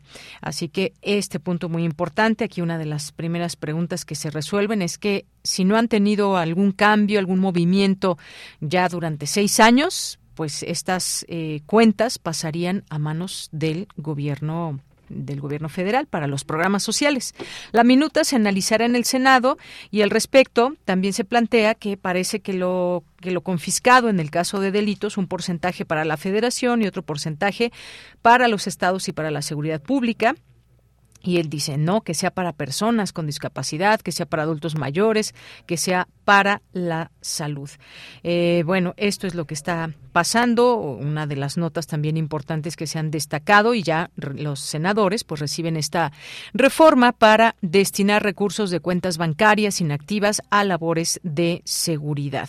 Las cuentas bancarias inactivas por más de seis años, como decíamos, pues eh, pues irán irían en su totalidad a la beneficencia beneficencia pública. Esta, esto implica la reforma del artículo 61 de la Ley de Instituciones de Crédito, que permitiría que los recursos de cuentas bancarias inactivas pues se destinen a labores de beneficencia social y a labores también de seguridad. Bueno, ahí están las propuestas, vamos a ver qué pasa también y cómo se analiza todo esto. En caso de que la Cámara de Diputados fue la Cámara de Origen y el Senado de la República, quien será pues quien revise todo esto. Esta última ya lo turmó a las Comisiones Unidas de Hacienda y Crédito Público, así como de Estudios Legislativos Segunda. Así que si usted tiene alguna cuenta bancaria, ya sea con mucho o poco dinero o lo que sea, y no ha hecho algún movimiento en los últimos años, pues preferible que vaya y que haga algún movimiento. Puede ser sacar dinero, retirar dinero o incrementar su cuenta, algún movimiento. Ahí el banco seguramente le debe proveer toda esta información. En otro tema, eh, también eh, importante a nivel nacional, el extitular de la Agencia de Investigación Criminal, Tomás Herón de Lucio, promovió un nuevo recurso de amparo contra la orden de aprehensión y ejecución que haya librado un juez de control del Centro de Justicia Penal Federal con sede en el Reclusorio Sur por su presunta responsabilidad en los delitos de desaparición forzada, tortura y contra la administración de la justicia relacionadas con el caso de Ayotzinapa dentro de eh, la causa penal que se investiga. El exfuncionario promovió el recurso el pasado 7 de octubre ante el juzgado octavo de distrito de amparo en materia penal y señaló como autoridades responsables al juez del distrito especializado y bueno, todo este tema del sistema penal acusatorio, pero pues la nota es que eh, promueve un nuevo amparo contra orden de captura que lo mantiene hasta donde sabemos en Israel. Son las 2 de la tarde con 31 minutos. Continuamos.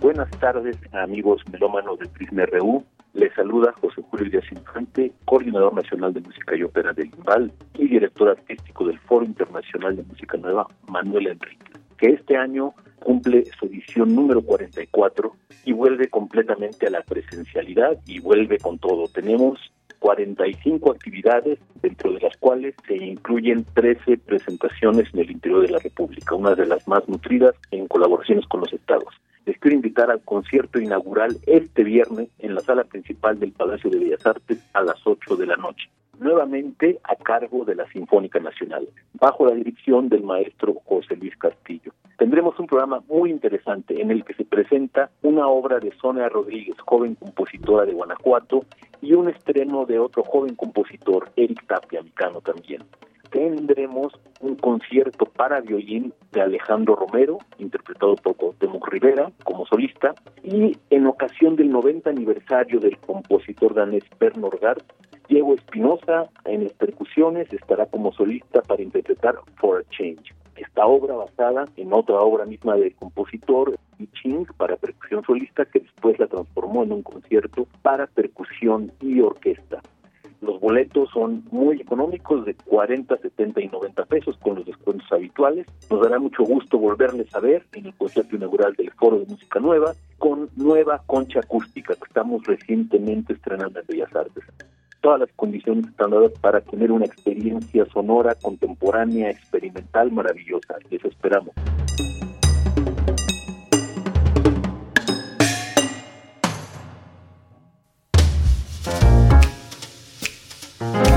Cinemaedro con Carlos Narro.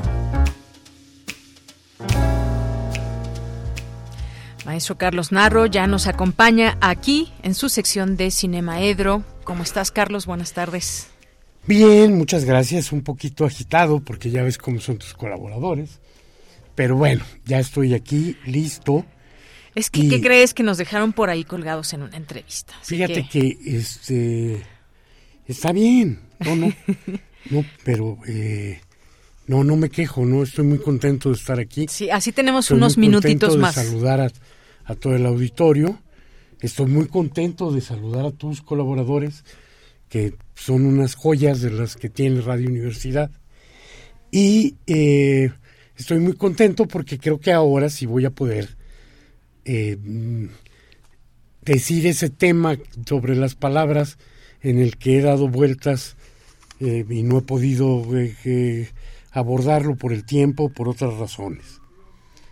Ahora voy a empezar leyendo un texto, no, no lo escribí hace muchos años, entonces no es plagio, aunque a alguien lo le suene, pues a lo mejor lo leyó, que habla justo sobre las palabras. Voy a extraer algunas, algunas partes. Mm, el Evangelio según San Juan dice, en el principio era el verbo. En Oriente el budismo y el hinduismo encuentran el camino a la liberación espiritual en el poderoso mantra que es Om, la sílaba sagrada. Y prácticamente todas las religiones coinciden, conceden una gran importancia a la fuerza de la oración. Si en las religiones resulta incuestionable el peso de la palabra, ¿qué podríamos pensar de la atadura indisoluble de palabra y magia? Donde el conjuro, adecuada repetición de determinadas voces, debe conseguir la presencia de extraordinarias fuerzas en auxilio del invocante, como el popular y curativo abracadabra. ¿Y qué decir de la absoluta creencia del amante en la eficacia de las palabras amorosas? Pero más allá del mundo místico y mágico, más bien más acá del mundo místico y mágico, en la palabra reside la memoria de los pueblos. Es la base misma de la transmisión de los ritos y las costumbres, de la historia y de los mitos termino ahí de autoplagiarme y sigo. Como elementos clave en los procesos de comunicación, las palabras merecen ser cuidadas, cultivadas, tal vez pulidas para que alcancen sus plenos significados. Y sin embargo, cada vez con mayor frecuencia, cada vez con mayor frecuencia nos encontramos con palabras maltratadas, arrumbadas o de plano sustituidas por otras que tienen su propio lugar, algunas veces cercano, a veces más bien lejano y en ocasiones hasta contrario. Sin embargo, el uso puede terminar por imponer un nuevo significado a esas palabras. Una de estas es la palabra híbrido y todos sus derivados, originalmente referida a la cruza entre especies cercanas en la naturaleza, por ejemplo, cuando un burro se aparea y fertiliza una yegua, el resultado es una mula. A la inversa, un caballo preña a una burra, el resultado es un burdégano. Estos híbridos generalmente son estériles. Por eso no me gusta la forma en que se van imponiendo nuevos significados a esta palabra. Sin embargo, sospecho que terminará por imponerse en las, en las mezclas tecnológicas y en los espacios laborales. Pero es posible aún detener a otras que no se han generalizado, como la forma en que algunos utilizan la palabra plausible con el significado original de digno de aplauso, a la que tratan de convertir en un sinónimo de posible. Y por último, quiero pedirle a todo mundo que no permitamos que los políticos sigan denostando al vocablo montaje y lo conviertan en un adjetivo negativo. Hoy, cualquier político que es sorprendido en compañías poco recomendables acusa a sus adversarios de hacer un montaje. Audios, videos, fotografías y cualquier este medio probatorio de sus abusos o excesos se descalifica con este subterfugio. Y la palabra montaje es una palabra que tiene hondísimas raíces en las artes, hondísimas raíces en muchas otras cosas. No sé lo que siente este un director de teatro cuando para tratar de abusar de lo que haya hecho un periodista algo lo descalifican diciendo que es un montaje. Cuando para él un montaje es algo en lo que le va, le va la vida.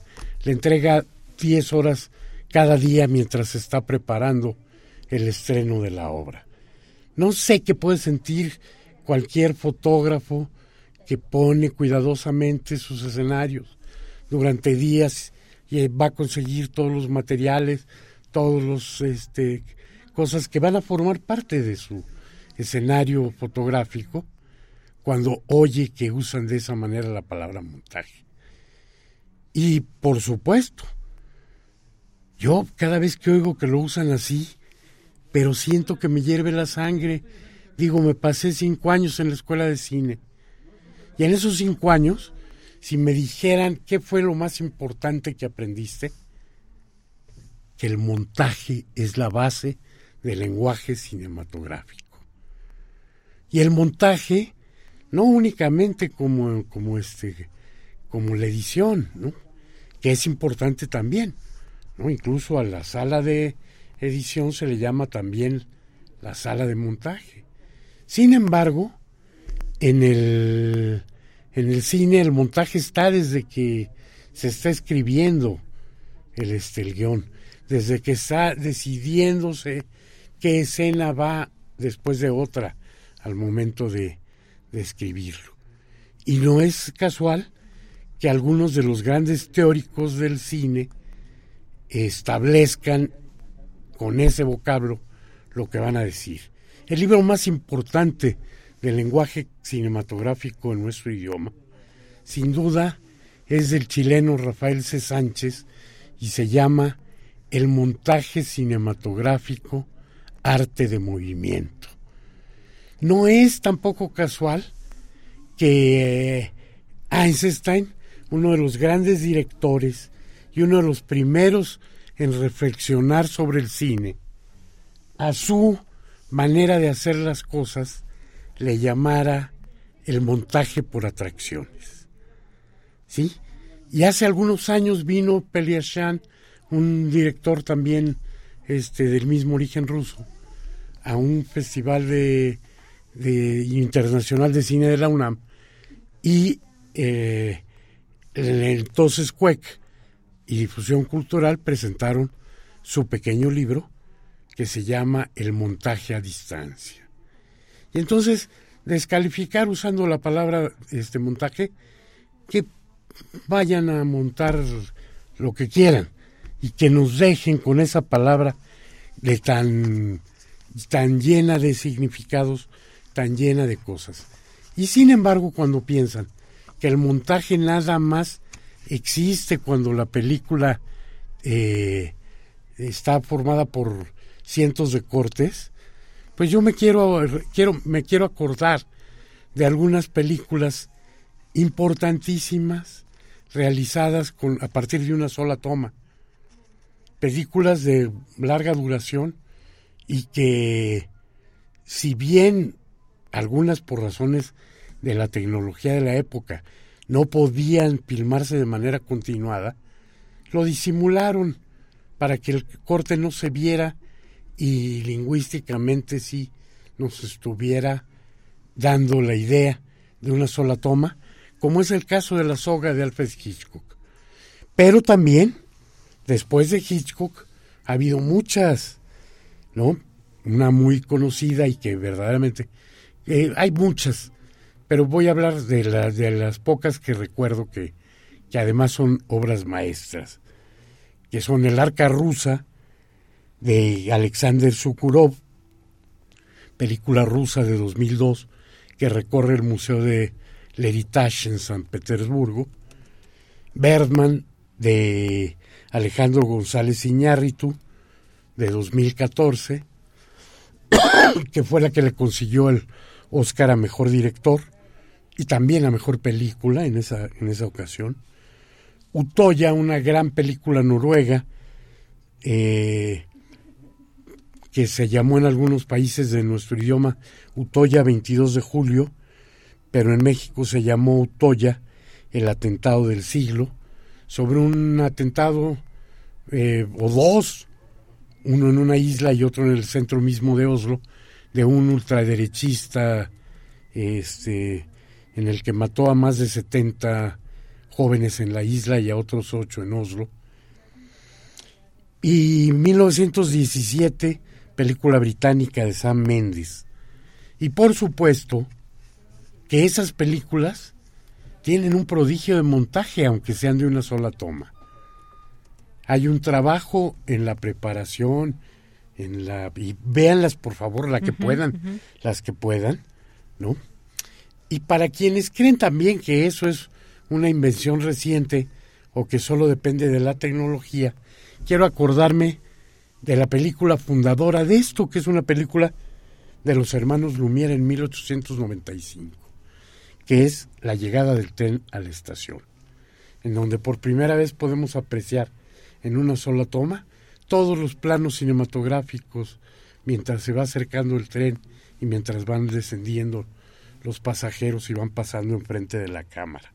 O Empire, una película de ocho horas eh, dirigida por Andy Warhol, fotografiada por Jonás Mecas, en el que la cámara permanece casi siete horas enfrente del Empire State y el montaje ahí nos lo da la manera en la que se prenden y se apagan luces y lo que va ocurriendo ahí al interior del cuadro. Entonces, por favor, no caigamos en la trampa de los políticos. El montaje es maravilloso y mucho pierden las artes cada vez que se utiliza la palabra montaje como si fuera el sinónimo de una conspiración malvada. Entonces, le pido a todos, a ti, de Yanira, defiendan la palabra montaje, defiéndanla y con ello defienden el arte.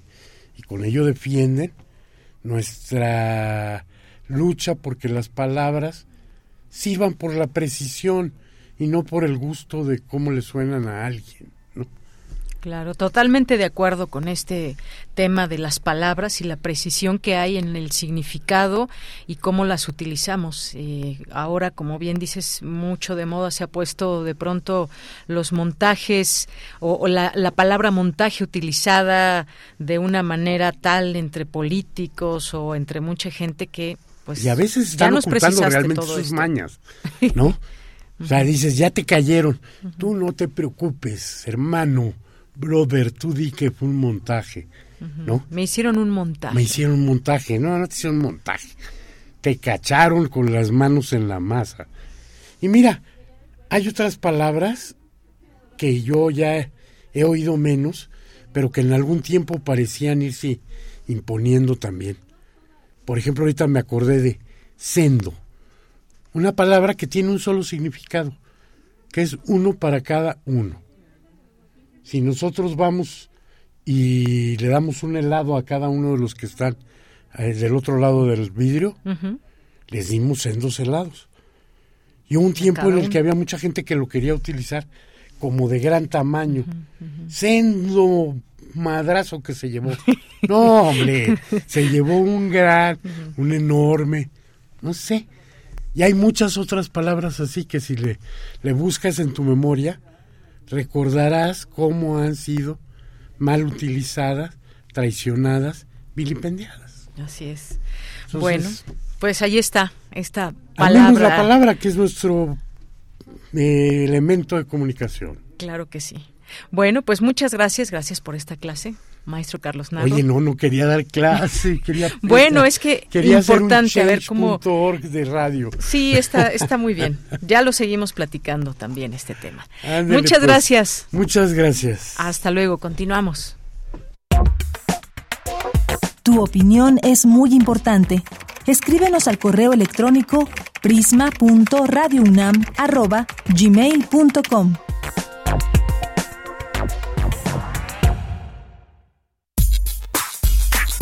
Prisma RU. Relatamos al mundo.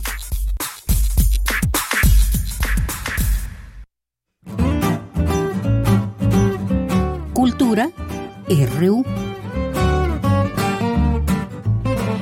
Dos de la tarde con 49 minutos, nos vamos a Cultura, ya aquí está con nosotros Tamara Quirós y nos tiene un invitado. ¿Qué tal Tamara? Buenas tardes. Deyanira, muy buenas tardes a ti y a todas y todos los que nos escuchan a través de estas frecuencias. Siempre es un gusto eh, tener pues invitados, ¿no? Poco a poco vamos retomando las visitas, hoy tenemos un invitado de lujo, hoy eh, nos acompaña Daniel Toca. Daniel tiene un máster en arte sonoro por la Universidad de Barcelona y una licenciatura en Bellas Artes por la Esmeralda, es miembro del Sistema Nacional de Creadores de Arte, ha realizado residencias artísticas en diversos países como España, Palestina, Francia y Alemania, solo por mencionar algunos. Y Daniel Toca es autor del libro Para cuando caen los cantos abatidos, notas al pie de página, publicado por Lux Plus Lux Editorial. Daniel, bienvenido a este espacio radiofónico, a esta cabina. Muchas gracias. Y bueno, Daniel, eh, platícanos de, este libro, es tu segundo libro publicado, eh, Las notas al pie. Uno va, sube, baja, regresa, das vuelta a la página. Eh, platícanos pues cómo surge este ejercicio que además para el lector es complejo, pero también es de complicidad. Este, sí, pues, pues sí, bueno, como que es, últimamente cuando he estado entrevistando como para la presentación del libro, se, eso hablan mucho como de la, o he hablado mucho, o, me o ha sido muy recurrente, esta idea como de la corporalidad o de la gestualidad que requiere el libro para estarlo leyendo, ¿no? Como que eso está compuesto sobre, por sobre todo por notas al pie de página, el texto, el texto, el texto, el cuerpo de texto casi nada, casi todos son notas al pie de página, entonces como que requiere un ejercicio del lector de estar yendo y viniendo, de estar pasando páginas, estar regresando, de estar yendo hacia arriba y hacia abajo, entonces hay como una especie como de eso, como de acción corporal, como una coreografía, una especie como de eso, de un, hacer, no solamente estar leyendo, sino estar también moviéndote como hacia las diferentes partes de la página. ¿Por qué tomar justo eh, las notas al pie de página para que sean pues las, eh, las que nos den eh, toda, toda la idea general del libro? Ya pues supongo que hay como dos, dos principales cosas, pues, ¿no? Una supongo que tiene más que ver con una cosa política, como tratar de pensar que lo que no, lo que generalmente está en el centro no es lo importante, sino que está alrededor, no lo que está abajo, lo que está a los lados, lo que está a los márgenes, como tratar de darle eso como voz, visibilidad a todo lo que está como alrededor de, de lo que generalmente creemos que es el centro, ¿no? Eso y pues también pues parte de mi trabajo creo que bueno ha sido también dar clases y como que estar más o menos cercano a la academia y también hay pues hay una discusión infinita acerca de cómo se debe de escribir académicamente, ¿no? Como que si las citas dan valor al texto, ¿no? Como cómo citar, cómo hacer todo esto, y de repente hace, pues eso se vuelve más una serie de trabas o de complicaciones para la hora de escribir. Entonces me gustaba jugar como con esa idea, como, como con esa serie de limitaciones que te pone la academia, tratar de llevarlas hacia otro terreno, pues, ¿no? Claro. Oye, hay una lectura coral, eh, porque son, eh, vaya, está eh, la parte de, mm, vaya, diversas voces, ¿no? Hablas también de la fe eh, está la parte de la narración. Eh, platícanos pues un poco sobre este pensamiento, ¿no? Sobre el ensayo, sobre los temas que se abordan en estas notas, que también me gustaría preguntarte ya, ya que estamos aquí, pues eh, cómo, cómo conjugar, ¿no? La parte pictórica, la parte arquitectónica y la parte plástica que es de tu experiencia, pues con la literatura y en este libro que, que lo haces. Ya, sí, bueno, esa es otra cosa, como que de repente parecería que el libro trata sobre las notas al pie de página, pero no, trata sobre eso. Trata, es como una especie como de ensayo sobre una, un texto de Kierkegaard, Temor y Temblor, que el texto de Kierkegaard originalmente trata sobre el problema de Abraham cuando Dios le dice que mate a su hijo. Entonces, a partir de, bueno, Kierkegaard reflexiona como qué pensamientos puede haber tenido Abraham en el momento de, pues eso, desde que Dios le dice que matará a su hijo hasta el momento que llega y lo va a matar y Dios lo para, pues, ¿no? Entonces, como todo este problema sobre la angustia que pudo haberse su, pudo haber, pudo haber sentido Abraham en este, en este camino, pues. Y el texto, o sea, las notas al pie de página y el texto tratan sobre ese problema, pues, ¿no? Como los diferentes pensamientos que pudo haber tenido Abraham en ese camino. Entonces es una, eso es más una reflexión sobre la fe, sobre la esperanza, sobre la espera, ¿no? Sobre la resignación, sobre todas estas diferentes cosas que pues pasan en la cabeza, ¿no? Sobre la locura incluso, pues, ¿no? De pensar si realmente Dios existe, no, me está hablando, no, tengo que matarlo, no, no, como todas esas cosas que te pasan en la cabeza, eso es de lo que trata el libro. Y aparte está la forma, pues, ¿no? Que es lo que hablábamos las al pie de página, ¿no? Que sí tiene más que ver con esto, con eso, como una lectura como de, de coral, como tú llamas, o como con diferentes capas. Claro. Daniel, ¿qué, qué ha pasado, eh, Daniel Toca, para llegar a este a esta publicación? Lo pregunto eh, sobre todo por la parte del ensayo, ¿no? Eh, hay, hay, una, al inicio del libro mencionas una anécdota, o bueno, no sé si sea anécdota o es parte también como, como pues de esta magia, ¿no? De, de, de que la literatura nos da esta oportunidad de irnos también inventando historias. Eh, ¿Los libros están malditos? Podría ser, puede pasar. ¿A alguien le ha pasado? ¿A ti te ha pasado? Ya, seguramente. Cuéntanos. No, no lo sé, pero bueno, no sé. O sea, me gusta mucho la idea de ir inventando cosas como que en justamente como en esta necesidad académica de repente, parecería que todo lo que uno escribe tiene que ser cierto, pues, ¿no? Y tiene que ser validado y tiene que estar corroborado por todos diferentes, pues eso, ¿no? Por la ciencia, por la literatura, por la filosofía, por diferentes otras estructuras del pensamiento. Y de repente yo no, o sea, pues para eso está el arte, pues, ¿no? También para hay otros mundos donde se pueden inventar y decir mentiras y decir, crear invenciones.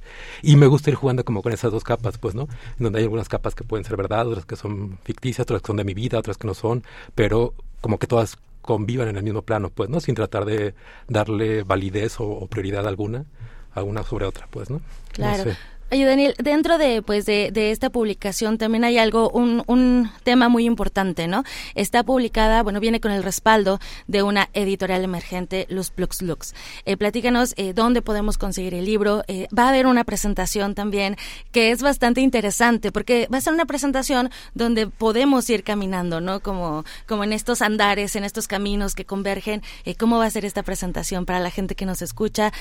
¿Dónde también podemos comprar el, el libro? Ya, sí, pues este Otto Castro, es que lo conocen ustedes. Desde Por supuesto, es nuestro colaborador. Ponía esta cosa de los, pies de página, igual, pues eso, traducirlo como a, pues eso, los pies de página, que traducirlo a nuestros pies, pues, ¿no? Tratar de caminar a la hora de presentarlo. Entonces decidimos eso, hacer una pequeña caminata, bueno, pequeña más o menos, de la parroquia de San Agustín en Polanco al desastre, ¿no? Que es donde se va a presentar. Entonces quedamos de ver el sábado a las 4 de la tarde ir caminando juntos, tranquilos, platicando, tratar de presentarlo como en el camino y llegar al, al desastre. Sí, que, también es un lugar bastante. Yo lo conocí apenas con Jorge Comensal. Él, eh, ahí nos citamos para hablar de un, eh, su libro más reciente publicado por Alfaguara y me di cuenta que es, es un lugar eh, que, que es eh, vaya, se presta justo para, para convivir, para poder reflexionar sobre diversos temas. Es un lugar bastante interesante que yo creo que la gente también, eh, si tiene la oportunidad de conocerlo, bueno, ahí está esta opción. Y bueno, además, si lo van a hacer con esta caminata o esperarlos ahí después de la caminata, también estaría, estaría muy bien. Oye, también eh, esta, esta publicación es la primera de la colección Polen, ¿no? Que es la colección de, de ensayos de Lux Plus Lux. Eh, pues platícanos también un poco eh, qué se siente ser pionero ¿no? En, una editorial, porque además, pues es una editorial independiente, ¿no? No, no es un monstruo editorial, sino van haciéndolo, eh, pues, eh, en esta, en esta parte de, pues sí, de también, es la segunda vez que digo complicidad, pero es que realmente es eso, ¿no? Es, es eh, estar de la mano. Sí, pues es, son, sí, supongo que sí, sí, sí. O sea, supongo que la diferencia de trabajar con una editorial independiente es, o, tan nueva es como la cercanía para con las cosas, pues, ¿no? O sea, de Otto, que fue el editor, todo el tiempo, o sea, durante mucho tiempo estuvimos trabajando muy cerquita, pues, ¿no? Y pues eh, también son de estas complicidades, como tú le dices, que llevan sucediendo durante muchísimos años, ¿no? Otto lo conozco hace veintitantos años. Entonces, el texto este, el, el texto que de, para cuando con los conservativos. No es un texto nuevo, es un texto que ya tiene varios, tiempos, varios años que escribí y otro lo conoció hace mucho tiempo. Y alguna vez me dijo eso, que si alguna vez que se le antojaba hacer una editorial y que le gustaría empezarla con este texto. Entonces, eso pues es un texto que llegó a él pues por amistad y que muchos años después como que, que se animó a hacer la editorial y hacer todas estas cosas, decidió publicarlo y llegó a nosotros y va a llegar a muchos lectores y ahora llega a través de tu voz eh, pues a varios radioescuchas. Eh, ¿por, qué este, ¿Por qué este título? ¿Por qué este título eh, en, en, esta publicación? Ya, pues es como un juego. Bueno, el texto original, el de Kierkegaard, se llama Freak of Viven. Entonces, yo al un inicio le había puesto de esa manera, ¿no? Que es el título en danés. Y por, pues supongo que por razones de, marketing, Otto me suplicó que lo cambiara. Entonces tuvimos un rato largo como tratando de pensar diferentes posibles nombres. Y de un tiempo para acá estaba muy, pues muy pensando en estos como aforismos del rey Salomón. Eh, es una frase bíblica y me gustaba eso, como tratar de regresar como al, al, original, que es Abraham y, ¿no? Como todas estas cosas. De la fe, de, la, creencia, y eso. Y justo, pues, creo que la frase de para cuando caen los cantos abatidos, como que refleja bastante como el, el momento en donde te se te viene todo el mundo encima, pues, ¿no? Que Dios te dice que mates a tu hijo, no sabes qué hacer, estás... Y en ese momento inicia como el trayecto, pues, ¿no? Cuando todo parecería que está perdido, pues, ¿no? Una cosa así. Claro. Daniel, eh, no me has contestado dónde podemos conseguir el libro, que también es, importante mencionarlo porque eh, siento que también es como una parte muy artesanal, ¿no? O sea, ves el diseño, ves la caja del libro, vaya, es podría ser también un, un libro objeto. Sí, sí, sí. Sí, pues lo principalmente creo que se puede encontrar en las páginas de Lux Plus Lux, en sus redes sociales y esas cosas. Y bueno, en librerías, así como también las editoriales independientes está, tienen una cercanía, también las librerías independientes supongo que también dan, dan un acompañamiento diferente. Y pues está en el desastre, está en la Facultad de Filosofía y Letras, están como en diferentes en diferentes librerías pequeñas, este, pero sobre todo creo que se pueden encontrar en, por internet en la página luxpluslux.com. Y que sigan sus redes sociodigitales también, están en Twitter, arroba luxpluslux. Muy bien. Daniel Toca, pues muchísimas gracias por acompañarnos esta tarde para hablarnos de Para cuando caen los cantos abatidos, notas al pie de página, publicado por Lux Plus Lux Editorial. Deyanira, y con esto llegamos al final de nuestra transmisión. Yo regreso el lunes con más información. Gracias, gracias Tamara. Ya este preámbulo y preparación para el libro, uno de los que tengo en la mesa, pero ya con esto, pues bueno, nos adentras justamente a esta propuesta. Gracias a nuestro público, gracias a todo el equipo, a nombre de todos soy de Yanira Morán, que tenga muy buena tarde y muy buen provecho. Hasta mañana. Radio UNAM presentó Prisma RU. Una mirada universitaria sobre los acontecimientos actuales. Prisma RU. Relatamos al mundo.